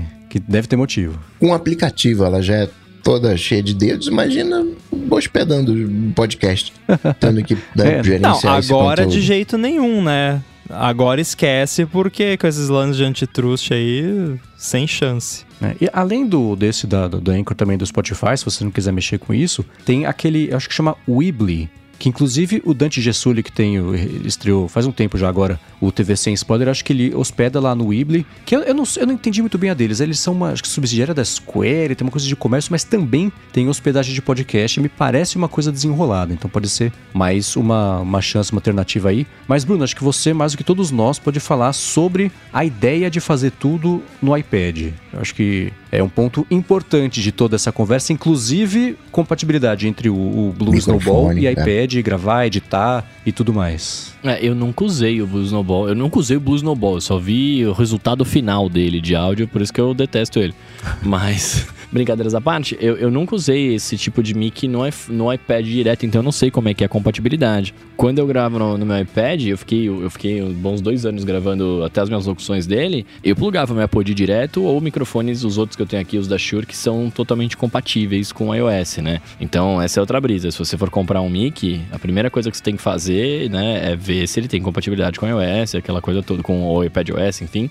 E aí, se tiver, você manda bala. É, é plug and play maravilhoso, você plugou, tá funcionando. É, o maior problema que talvez, que, que, que talvez role na hora de fazer tudo dentro do iPad é o lance da edição. né? Mas aí tem o. A galera usa o Ferrite. próprio iTunes. O iTunes. É, é eu uso o Ferrite, né? Mas também uso o próprio GarageBand lá dentro, que eu não gosto muito. Mas aí eu entendo que a minha, a minha, o fato de eu não gostar é porque, como eu manjo um pouco de áudio, né? E eu tô acostumado a usar um programa que tem mais recursos, quando você pega uma coisa mais simples, você fica meio perdidão ali. Mas o Ferrite, ele só tem uma interface pra mim. Eu achei que é um pouco complicada de, de entender logo de cara. Mas depois você começa a mexer um pouco ali, entende como funciona, cara, ele vai super bem. Se você tiver um no iPad Air, ele tem É a muito potência legal também, né? usar o Uhum. Apple Pencil com o Ferrite. É, então, eu é- usei, assim, o que eu não agora. mudei o meu workflow pra isso porque eu sou velho e pra mim Mac é o que há, né, para isso aí. Agora, o pouco que eu brinquei ali de usar o Pencil e todos os atalhos que você consegue fazer de editar áudio com o Apple Pencil, eu achei muito maneiro. Isso aí. Sim, exato. Eu, eu- e aí, pra você que vai, não sei se você já trabalha com isso, já brincou com isso alguma vez, se você vai começar do zero, né? Mexer pela primeira vez no programa, cara, e você tiver Pencil, começa a tentar usar que você vai ver que vai funcionar legal. É, e, como eu comentei do lance do Anchor, né? Se você for usar direto, hospedar lá, cara, você vai ter tudo dentro do próprio do, do ecossistema ali, do, do, do iPad OS, você já vai ter tudo fácil pra fazer, só trocar de aplicativo e já era. É, dá até pra fazer do iPhone. Eu já publiquei Rua podcast direto do iPhone, assim. Gravei no iPhone, editei no iPhone e so- subi do iPhone lá pra, pra, pra plataforma. Super rola. E é, é o que a gente sempre fala. Dá mais trabalho? Dá mais trabalho. Mas se você gosta de mexer no iPad, é mais prazeroso de fazer, né? Pela idade, o Blue, ele é USB-A, né? O cabo dele é USB-A, né? É, ele é USB-A. Eu tava caçando isso agora. Então teria que rolar um, um, um connector pôr um fast ali pra espetar direto no iPad. Pesquisa, né? Dá uma pesquisada antes pra ver se funciona de fato no iPad, porque, né, não é garantido que funciona. É, eu, eu, eu não sei, de- eu não lembro de cabeça. Talvez você saiba mais que o iPad, ele, ele tem ainda entrada de fone de ouvido? Não, O... nenhum iPad Não? tem. Ah, então, Acho que é, o então- iPad então já... nada ainda tem, talvez, mas o, os É, outros então, nenhum então já tem. morre a ideia de plugar o, plugar o fone, o fone, né? Não, sei Não, se você tem o adaptador, adaptador. P2 Dá pra usar USB-C. o... É. Compra o adaptador É. de P2 para USB-C ou para Lightning, dependendo da geração do iPad. E pro microfone, primeiro pesquisa para ver se o microfone funciona no iPad. E se ele funcionar, aí se for Lightning, você usa aquele que é Camera Connection Kit, eu acho, da Apple, que Que custa o transforma um um USB-A em... Então, né? Tá ficando caro comprar microfone barato, né? Então, ou você, se você tem um Mac, só usa o Mac que vai resolver todos os seus problemas, tá vendo? Porque é aquela coisa que da- do- não vamos entrar no assunto, que senão vai levar duas horas, mas tipo, é, olha a quantidade de treta pra fazer o negócio funcionar no iPad, sendo que já tá o Mac ali já funciona, então só usa o Mac Não, mas pronto. aí, né? peraí, eu, eu vou ter que defender o iPad aqui. Eu vou ser obrigado a defender Não, o o iPad. iPad é maravilhoso, mas olha a gambiarra que, que você tem que fazer. A gente pra- tá partindo da premissa de que ele tem um Mac, hein? É arriscado isso. Não, é, eu falei, se você tem um Mac, né? Eu acho que ele tem, mas é É, arriscado. mas, o meu, mas o meu ponto é o seguinte: a gente, é, tem um monte de gambiarra pra fazer pelo, pelo o, o budget que ele quer gastar, né? Porque, por exemplo, se ele resolve comprar um microfone igual o meu e do Mendes, por exemplo, que custa na casa dos dois e pouco, eu acho aqui no- agora no Brasil, cara, é plug and play. Plugou lá, tá Ah, o funcionando. iPad não precisa fazer gambiarra, é. É. só você comprar um microfone de dois mil e pouco. tipo, beleza. Não, mas cara, né? peraí. Eu, eu falo isso, cara, eu falo isso, eu, eu falo isso quando eu tô dando aula de home studio, eh, na- no curso de dublagem lá do, do estúdio que eu trabalho. É, porque a galera, a, a primeira pergunta que sempre vem é: ai, mas como é que eu consigo comprar um equipamento é, com, com, pouco, com pouco dinheiro, né? E eu sempre respondo, falo, cara, não consegue. Porque, infelizmente, qualidade É. de áudio a- ainda tá ligada a valor do equipamento, né? Então, assim, claro, vai tudo, vai, vai tudo abaixando de preços. Pô, você pega um Neumann, é é 11 mil reais, né? Você pega um microfone USB, você paga dois e pouco. Então, assim, tá mais barato, mas ainda assim é caro. O meu Neumann mas- não custou 11 mil reais, fique, fique registrado aqui. Não, é que o seu, o seu é outro modelo, né? O seu é dinâmico, é outra, é outra brisa. Não, e eu comprei também, de- eu dei sorte porque eu achei uma pessoa que, que veio da Alemanha, comprou lá, tipo, e, e tava meio que querendo se livrar, entre aspas, sabe? Então, eu dei sorte. É, não, e você mandou bem, senão é muito Além de bonito, ele é muito bom. Mas a, mas, mas a, mas a brisa é um pouco essa, assim, não, não tem muito como você ter um, um, um som legal, né, que, que fique gostoso de ouvir, se você não, não quiser investir. Né? Esse é o ponto. Por isso que a gente tá comentando aqui. Eu- acho que para pouco investimento, se você se preocupar em. Você vai gravar do teu carro, por exemplo, cara, o microfone do iPad vai ser o suficiente. Você grava pelo Pô, próprio verdade. aplicativo. A gente nem falou do carro, né? Uma outra dica também de acústica é gravar dentro do carro, né? É, Desligado, né? Ou seja, não tem que ter trânsito. um carro também. Acho Tem melhor comprar o comprar, carro, o Twitter. exato. Compra o Twitter, vai ser mais barato esse negócio, hein? É verdade. Cara, aí cada um anda na sua brisa. né? Chama um Uber e fala pro cara, você pode esperar aqui meia hora aqui fora? Não vou sair daqui, pode levar a chave, eu só preciso de silêncio. Mas não é, não precisa ser o seu carro, pode ser qualquer carro. Então, mas eu já fiz isso do Uber. Eu não chamei o Uber para isso, né? Mas eu tava chegando no estúdio de Uber e eu precisava gravar um negócio da TV urgente. Eu falei pro cara, eu falei assim, irmão, você se incomoda em desligar o carro e esperar dois minutos aí que eu vou gravar um negócio aqui? Aí ele me olhou assim, eu falei, cara, eu juro que é rápido, é muito rápido. E, ele, e eu vi conversando com ele sobre dublagem, então o cara gostava disso, né? Tal, então ele desligou lá e eu vi eu gravando uma chamada da TV, né? Eu já fiz isso, mas acontece, o carro é bom. E aí, não sei se vocês lembram, eu gravei um ADT do carro sem contar pra ninguém. Sim. E o áudio saiu lá depois, depois que eu contei, né? Aham. Então rola, cara. Um ambiente de gravação é o que é. Bom, já que a gente tá falando de criar os próprios podcasts, tem uma pergunta aqui do Bruno Pantaleão, que é a seguinte: Pessoal, onde vocês hospedam os episódios do podcast? Alguma recomendação? A gente hospeda na Gigahertz. O resumo do resumo do resumo é esse. É, né? Bom, Pra começar, eu acho que a gente falou, né, do, do Anchor, né? O, o Mendes falou do, é, do Weebly, né? Weebly. É, tem várias É, tem esse- opções é, que eu conheço, assim, tem o Anchor, o Weebly, o Fireside, que a gente usava pro ADT antes da, de migrar pra Uhum. Gigahertz, o Libsyn, que é o, Libsyn. o Golden Standard, assim, né, tipo, é o que os podcasts todos usam, e é uma porcaria, mas, assim, é uma porcaria no sentido de ele é muito caro pro que ele faz e ele é lento pra você fazer upload, mas no- na hora de entregar os áudios ele é excelente, não falha nunca. Então, nesse sentido, ele é ótimo. E tem a, op- a opção DIY, que é como funciona na, na Gigahertz, que, que nem é, não é tão complicado para quem já tá acostumado a mexer com coisa de servidor e tal, é, é Backblaze B2 e Cloudflare na frente pra cache e é isso, sabe? Então é, é- não é muito complicado e não é caro também, é mais barato que Libsyn e mais rápido, pra, né? Uhum. Então pra quem tem condições de fazer um setup customizado, rola também. É, eu, eu vou defender aqui o Libsyn, assim, ele tem um problema que eles estão resolvendo, que eles fizeram o layout da plataforma deles em 1945 e parou ali. Então, é assim, web zero ponto nada. Eles estão mexendo agora, tá fazendo Libsyn novo e tudo mais, estão colocando isso Não, em prática, tá fazendo aí. ajustes. Ah, Você pode falar que a interface é de GeoCities e tudo mais. A interface redesenhada, na minha opinião, ficou ainda. consegue ser ainda pior, porque parece o Web 2.0 da pior espécie, Uhum. né? Mas o meu maior problema com ele é eu ir fazer upload e o upload ia 200 kbps na minha conexão de 1 GB. Né? É, Quando eu vou então, fazer é. upload para gigahertz, o upload vai a 1 GB, não a 1 gigahertz, Uhum. 1 gigabyte por segundo.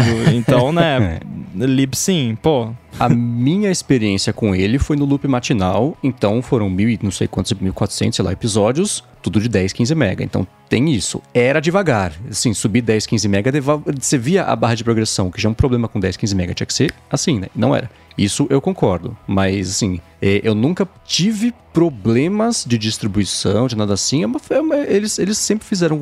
cobram bastante porque eles fazem. Mas, por exemplo, o Fireside, eles cobram desproporcionalmente ao que um serviço de podcast deveria custar para entrega deles, que eu acho que, por exemplo, parte de estatística e, e, enfim, ferramenta de suporte, eu acho pior do que a do Libsyn. O Libsyn, eu, eu recomendo o Libsyn, eu não recomendo o Fireside. Tem alternativas tipo essa do Anchor que o Spotify comprou, tem essa Weebly que eu descobri recentemente justamente por causa do, do TV sem spoiler, tem o Squarespace, mas eu acho que acaba saindo meio Eu caro também para fazer isso, e ele não é para fazer isso, né? É, esse é o lance, eles dão suporte a você ter e hospedar e publicar um podcast. É, a gente usou o Squarespace por muito tempo, tempo por muito tempo pro Stack Trace, o Squarespace pro Stack Trace por muito tempo, por isso que fica bugando tudo.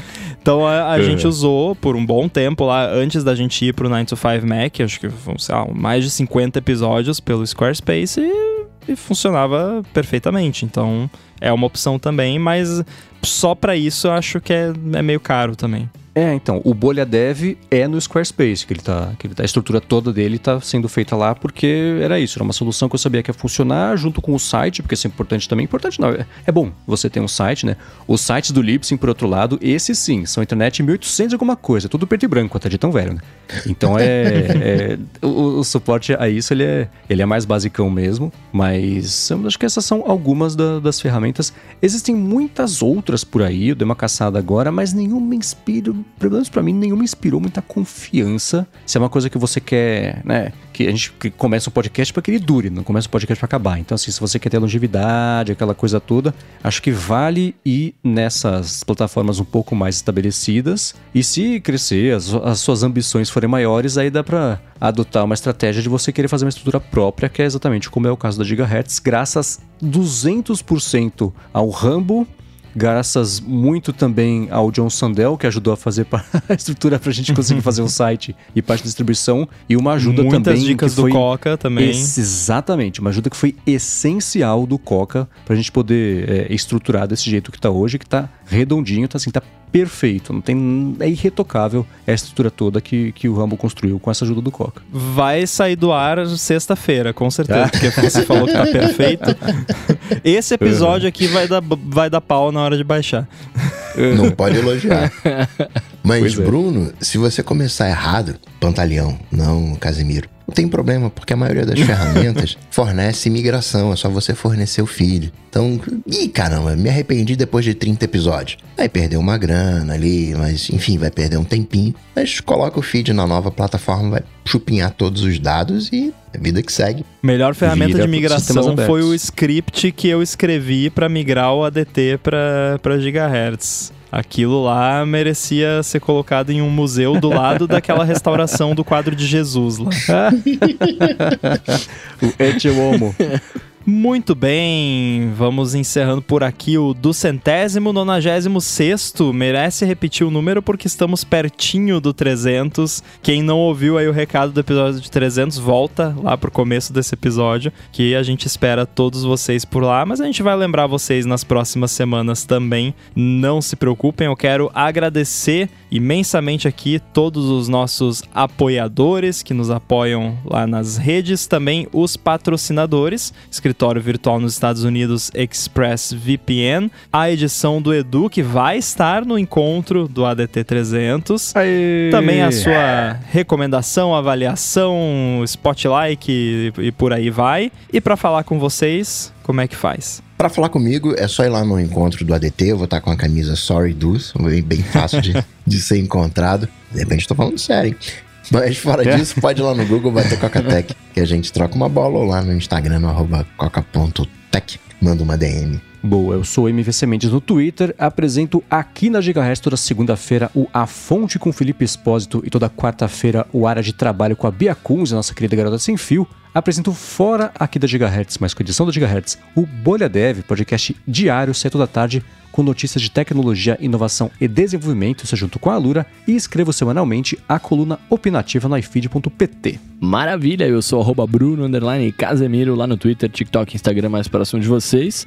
E daqui a algumas semanas nos vemos pessoalmente, hein? Isso mesmo, eu sou arroba underline inside no Twitter e você também pode me ver lá no encontro do ADT, assumindo que eu tenha comprado a minha passagem, se a carangueja me lembrar.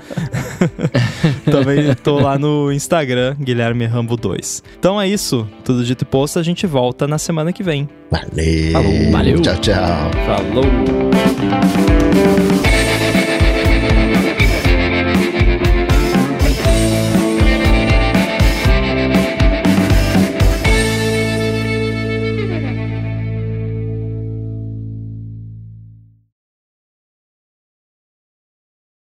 Chega um momento na, é. na, minha vida, todo final de ano, que eu preciso começar a usar o macOS Beta no, no meu Mac e não tem escapatória. E esse momento chegou ontem, dessa é, vez. É. É. Você testou aí, agora a gravação rolou. Rolou, tá gravando. Eu já tinha, eu gravei no Mac Mini que tava no beta uma vez, lembra que eu usei a câmera até? Ah, pode crer. E deu tudo certo, então né, Boa. não tem por que não dar de novo. Mas agora é no, no outro computador. Aliás, foi engraçado, não sei se apareceu aí. Lembra que teve uma treta que o Dropbox avisou que não sei o que ia parar de funcionar no macOS 12. ponto bolinha e que ia Uhum. ter uma atualização. ah, ah. Enfim, eu não sei se eles erraram no, no número da versão ou se eles acertaram, ou se, se, se foi na. No número que aparece ou se foi no número de corte, mas apareceu pra mim. Primeiro no meu Mac Mini, que já tava no Ventura desde o primeiro beta. Uhum. No Dropbox, ah, atualize o seu Dropbox para nova experiência no macOS 12. Daí, tá, beleza. Daí eu fui lá e botei pra ver o que, que ia acontecer. Aí o que aconteceu foi que ele ficou rodando lá um processo um tempão e aí a Dropbox foi parar lá embaixo em locations. Sabe onde fica ali o, Sei. O SSD e tal, mas eles avisaram que ia acontecer isso. Você tava falando, ó, Ah, sua pasta Dropbox vai, vai vir pra esse lugar e tal. E tá tudo funcionando normal, só que aí não apareceu no meu Mac que tava no, no macOS Monterey, e já tava na versão mais recente, sempre do Monterey, e não apareceu lá. Aí quando eu atualizei ele pro Ventura, apareceu também. Atualize seu Dropbox neste Mac para nova experiência no macOS 12. Então, tipo, eu não sei se, se é uma parada que é pra ser pro, pro macOS Monterey e eles erraram o filtro e tá indo só pro Ventura, ou se é pra ser pro Ventura e eles, e eles erraram o número que aparece, em vez de ser 13, tá aparecendo 12. O que eu sei é, tá funcionando, não estragou nada, isso é o que importa, que- porque Uhum. é beta ainda, né? Segundo eles, ainda é beta. Ou talvez o corte seja se a pessoa tá usando uma versão beta do macOS. Se for macOS 12, alguma coisa beta, também aparece. Pode ser isso Pode também. ser, pode ser. Porque daí, tipo, ah, se a pessoa já tá rodando o macOS beta, então não vai se importar de rodar o Dropbox beta. Eu já Eu sabe. não me importo, eu fiquei com medo, né? Porque dá, medo de apagar tudo. Mas, enfim, funcionou, tá, que tá ali. Eu, eu não olhei ainda se melhorou a questão de uso de CPU e tal, que o Dropbox dá umas er- erradinhas nessa área, mas... É que eu acho que agora, basicamente, o que essa atualização faz é que agora eles usam a API oficial de integração com o Finder e com o sistema de files e tal, que é basicamente o mesmo que usa no iOS para integrar com files, que tem no Mac também agora. E eles usam isso, não faz mais aquele monte de gambiarra que hackeia todo o seu Mac para fazer funcionar. Então, teoricamente, deve ser melhor. E vindo do Dropbox. E o Dropbox é engraçado, né? Que eles sempre foram meio bullies, assim, de falando, não, vou fazer do jeito que a gente quiser. Vocês vão continuar usando Não. mesmo, então dane Dropbox, assim como o Zoom, é um, um dos apps de Mac mais mal Piores arquitetados. do- é. tipo, horrível. Tipo, é, te- tem muito app ele Electron, se bem que o Dropbox agora, a interface dele também é, mas enfim, tem muito app Electron que é melhor. Tipo, o Slack é melhor e o, o Visual Studio Code nem se fala. Uhum. Porém, você sabe que eu tava usando o Visual Studio Code para fazer ah, usar em projetos web, principalmente coisa que usa muito JavaScript e tal, que ele tem lá o autocomplete e toda a infraestrutura bonitinha. Mas você sabe que o Nova que eu comecei a usar no lugar do TextMate tem uma integração bacana também e cara, a interface dele é tão gostosinha de usar. É, legal. Putz, aí hoje, quando eu fui mexer lá naquela API de Analytics, eu fui- fiz no Nova. E a única coisa que eu senti falta foi do Copilot, do GitHub. Mas a minha esperança é que vão, vão, alguém vai implementar também pro Nova, ainda mais agora que tá aberto e tal. Tomara. Mas é, é, é é incrível, assim, a diferença de um, um software nativo e, e pensado para a plataforma. Tipo, você sente a, a latência na hora que você tá digitando. Parece que eu consigo digitar mais rápido, mas não é que eu tô digitando mais rápido, é que as coisas aparecem mais rápido na tela. Aham. E, e ele tem um efeitinho muito bonitinho que, que quando você abre chaves ou parênteses, coisa, quando você passa a última, tipo, você tem uma chave aqui em cima, outra aqui embaixo, você passa na chave aqui embaixo, ele dá um, um efeitinho assim na, nas chaves correspondentes para você saber que Aham. qual que é qual, que é um dos grandes dilemas da programação, é você saber qual chave que fecha corresponde a que abriu. né? E, cara, é fantástico. E Se eu no Swift Playgrounds me confundia com aquelas programações mequetrefes, imagina programação de de verdade, quando o bicho tá pegando mesmo, deve ser bem útil mesmo. Não, inclusive um desafio de você escrever código bom é você evitar esses problemas, né? E evitar É, né? o famoso Pyramid of Doom, que é o código vai indo, vai indo, vai indo. vai indo. Ih, foi lá pra casa do Mas é cacete, coisinha que, né? tipo, só podia ser a Panic, né? É coisa que você olha e fala, É. faz sentido, né? Vindo de É quem muito veio. bem feito. É. Não tem Boas nada noites. assim. Opa, boa noite. Estamos falando de software bom. É, então, cara, primeiro eu- que eu, eu tô aqui desde a hora que eu ouvi o Mendes falando assim, não, ou não, o Rambo falando assim, não, a gente vai fazer, a gente faz o que a gente quer e vocês engulem aí, né? Por um instante eu achei que estavam falando da Apple, daí depois eu falei, não, falando de outra coisa aqui. Também poderia ser, né? Dependendo do exemplo, ser, qualquer empresa se encaixa. É verdade. Agora eu queria, o Mendes falou do Swift Playgrounds, cara, eu, eu assim, eu quero dizer que eu, eu achei o Swift Playgrounds muito completo, tá? Ele tá me ensinando muita coisa, eu aprendi bastante coisa nele, não vou aceitar você falar que não é programação de verdade, não. Aliás, Não, tem não é muito programação- vídeo... É programação de verdade, mas?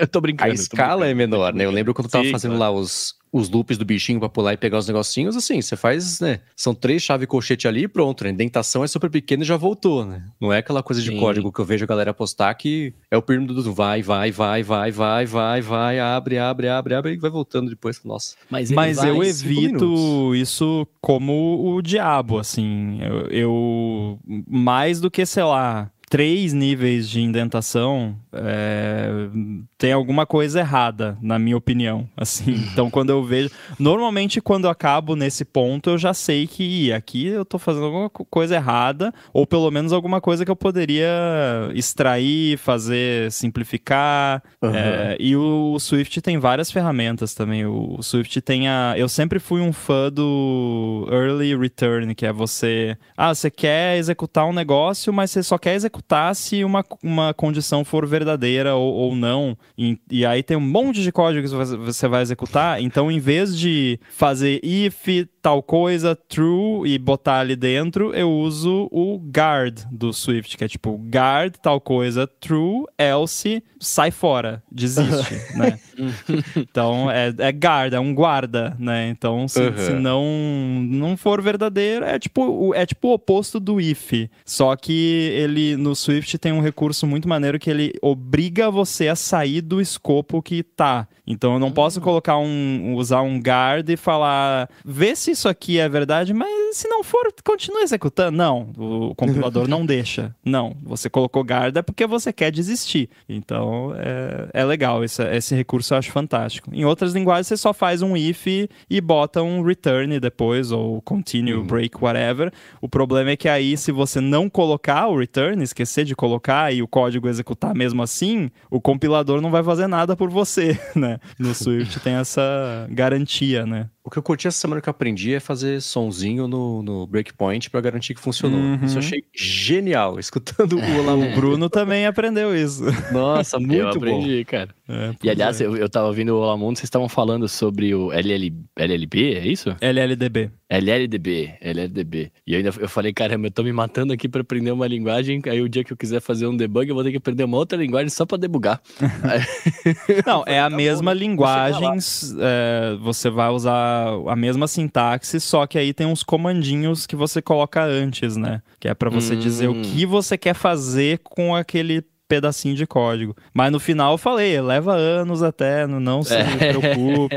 né, Ele é primo do Cara, até LLVM? hoje. Sim, é o, ele é o debugger do LLVM, né? Então Tá. ele pode debugar qualquer coisa que seja passe pelo mecanismo lá do LLVM.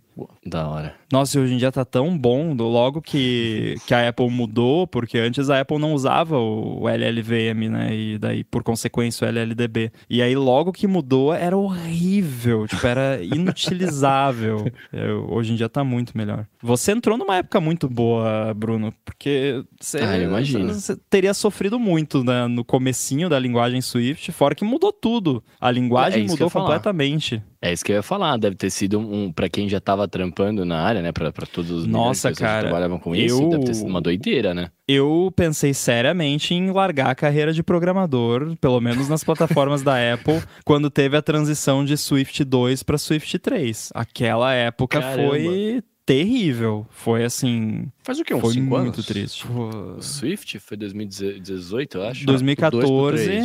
O Swift Ah. foi em 2014, do 2 pro 3 acho que foi 2016 ou 17. Ixi. É, 5, Eu lembro que a gente tava no começo do DT quando, a gente, quando tava se falando muito do Swift.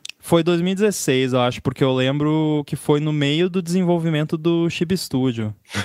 que foi em, em 2016. E aí o que que acontecia? Eles estavam mudando a sintaxe, porque a partir do Swift 3, a promessa. Porque até o Swift 3, a, a Apple já tinha avisado: ó, Swift vai mudar. Então aprende aí, mas a gente não garante que esse código que você escreveu hoje vai continuar compilando ano que vem. E o que mudar a gente vai tentar ali, vai colocar ferramenta no Xcode para converter, né? E tudo mais, beleza. Aí com o Swift 3 era assim: não, depois do Swift 3, o seu código vai continuar compilando, né? No máximo vai ter que mudar ali algum nome de alguma função e tal que, que ficou diferente, mas o, a sintaxe em si vai ser essa daqui para frente só mudanças aditivas. O problema é que nesse período de transição entre Swift 2 e Swift 3, que foi o período no qual eu estava criando o Chib Studio, a coisa ficava indo e voltando. Tipo, eles não tinham decidido ainda. Então, o que que acontecia? Eu tava lá com o projeto do Chib Studio, Xcode, sei lá, Xcode 10, beta 1. Escrevi o código lá, ah, beleza, tá funcionando. Semana seguinte sai o beta 2. Aí aparece lá, ih, erro, isso aqui agora se chama assim. E aí tinha lá o conversor e tal, e aí ia lá, converte, papapá, beleza, segue, continua o trabalho aí, aprende o que que mudou pra fazer daquele jeito, beleza. Na semana seguinte, beta 3. O que você tinha mudado na semana anterior, do jeito que tinha dito que ia ser, voltava a ser do jeito que era antes, você tinha que re-renomear pra como Nossa. era antes, e aí o que você programava ali, você tinha que programar com a sintaxe da duas semanas atrás. Aí semana que vem, a Nossa. mesma coisa. Aí às vezes dava uns, uns bugs no lance de conversão que aparecia assim: ah, isso aqui foi renomeado pra tal coisa. Daí tem o botãozinho lá, fix, né? Tinha um botãozinho fix, aí ele já renomeava.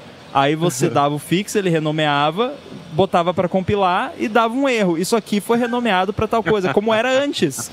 Ficava no loop, se autocorrigindo. Nossa, cara, aí vocês entendem porque que eu fiquei louco, que eu quase desisti de tudo. Porque Não, lógico. Você tentando fazer um projeto novo nessa época, nossa, foi triste. Não, e pior é que, mano, não dá nem pra você pensar, né? Que, é, não, deixa eu guardar isso aqui pra voltar pra caso eles mudem pra, né, como é hoje de novo. Tipo, nunca você ia pensar uma parada Não, e dessa, não sabe? dava porque, tipo, era o lançamento da App Store do iMessage, né? Era uma corrida do ouro. Então eu Ah. queria ter o app pronto pra lançar junto do iOS 10, com a App Store do iMessage. O que foi totalmente inútil no fim das contas, né?